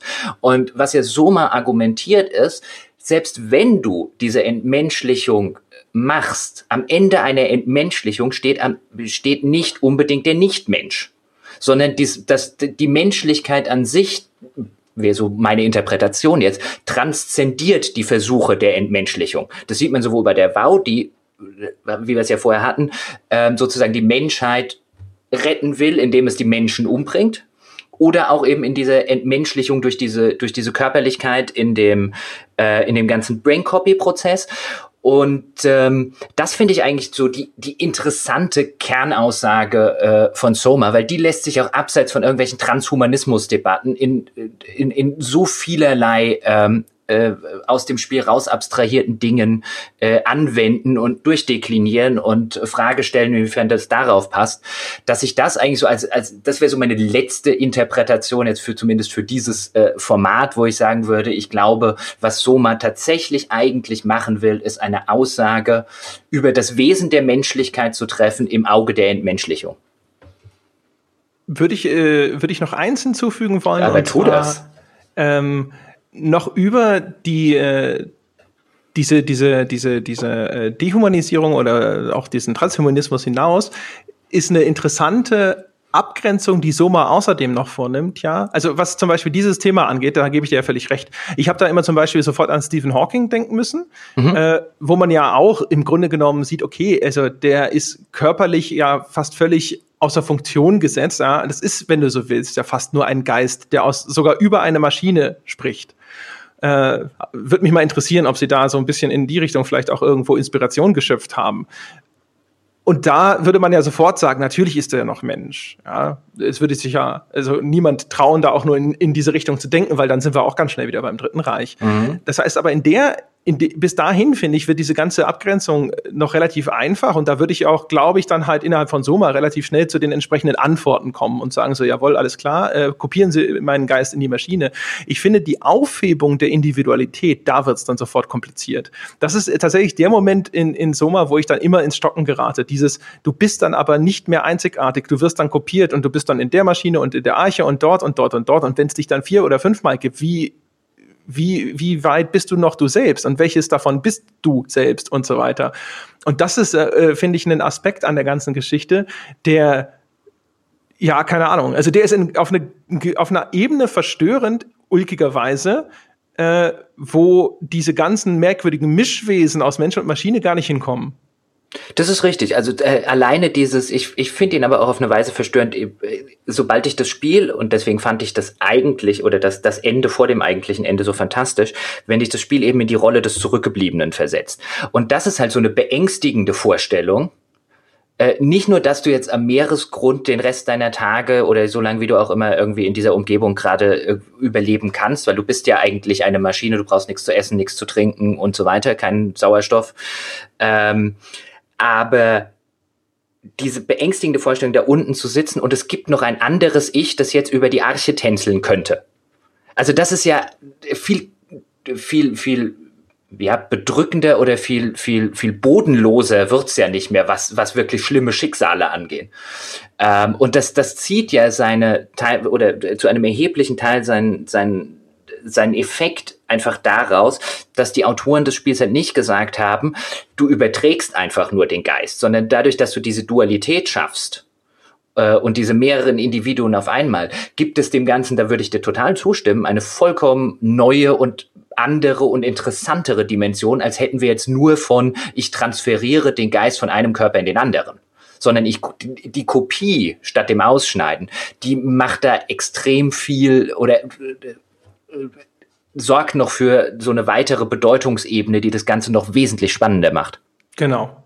So, ja. Ich würde sagen, meine Damen und Herren, damit äh, ist äh, die Besprechung äh, von Soma beendet und mit leichten Schlenkern in Richtung Walking Simulator und, und Horrorgenre falls ihr da draußen jetzt äh, sitzt und sagt, yeah, ich habe trotz Spoilerwarnung bis zum Ende zugehört und jetzt bin ich mal gespannt, welcher äh, überraschende Twist am Ende hier noch äh, kommt. Ja, da äh, können wir natürlich auch mit dienen. Riesenüberraschung zum Beispiel. Wir würden uns riesig freuen, wenn ihr uns auf iTunes eine 5-Sterne-Bewertung geben würdet. Dadurch bleibt der Podcast nämlich in den Charts sichtbar und kann von neuen Menschen gefunden werden. Oder ihr entscheidet euch, uns auf Patreon zu unterstützen Ab einem Dollar aufwärts könnt ihr uns da abonnieren. Und ab einem Dollar gibt es monatlich eine exklusive Folge auf ein Altbier. Und ab fünf Dollar gibt es sogar noch zusätzlich eine exklusive Bäcker-Folge von zehn Jahre klüger mit mir und dem geschätzten Christian Schmidt. Und in nicht allzu ferner Zukunft gibt es da sogar noch mehr. Ja, außerdem wie immer die Empfehlung, wenn ihr jetzt äh, total angeregt seid, intellektuell stimuliert seid, dann könnt ihr darüber diskutieren, über das, was wir gerade hier so in aller Öffentlichkeit durchdekliniert haben, nämlich im Weltbesten Spieleforum unter forum.gamespodcast.de auf Gamespodcast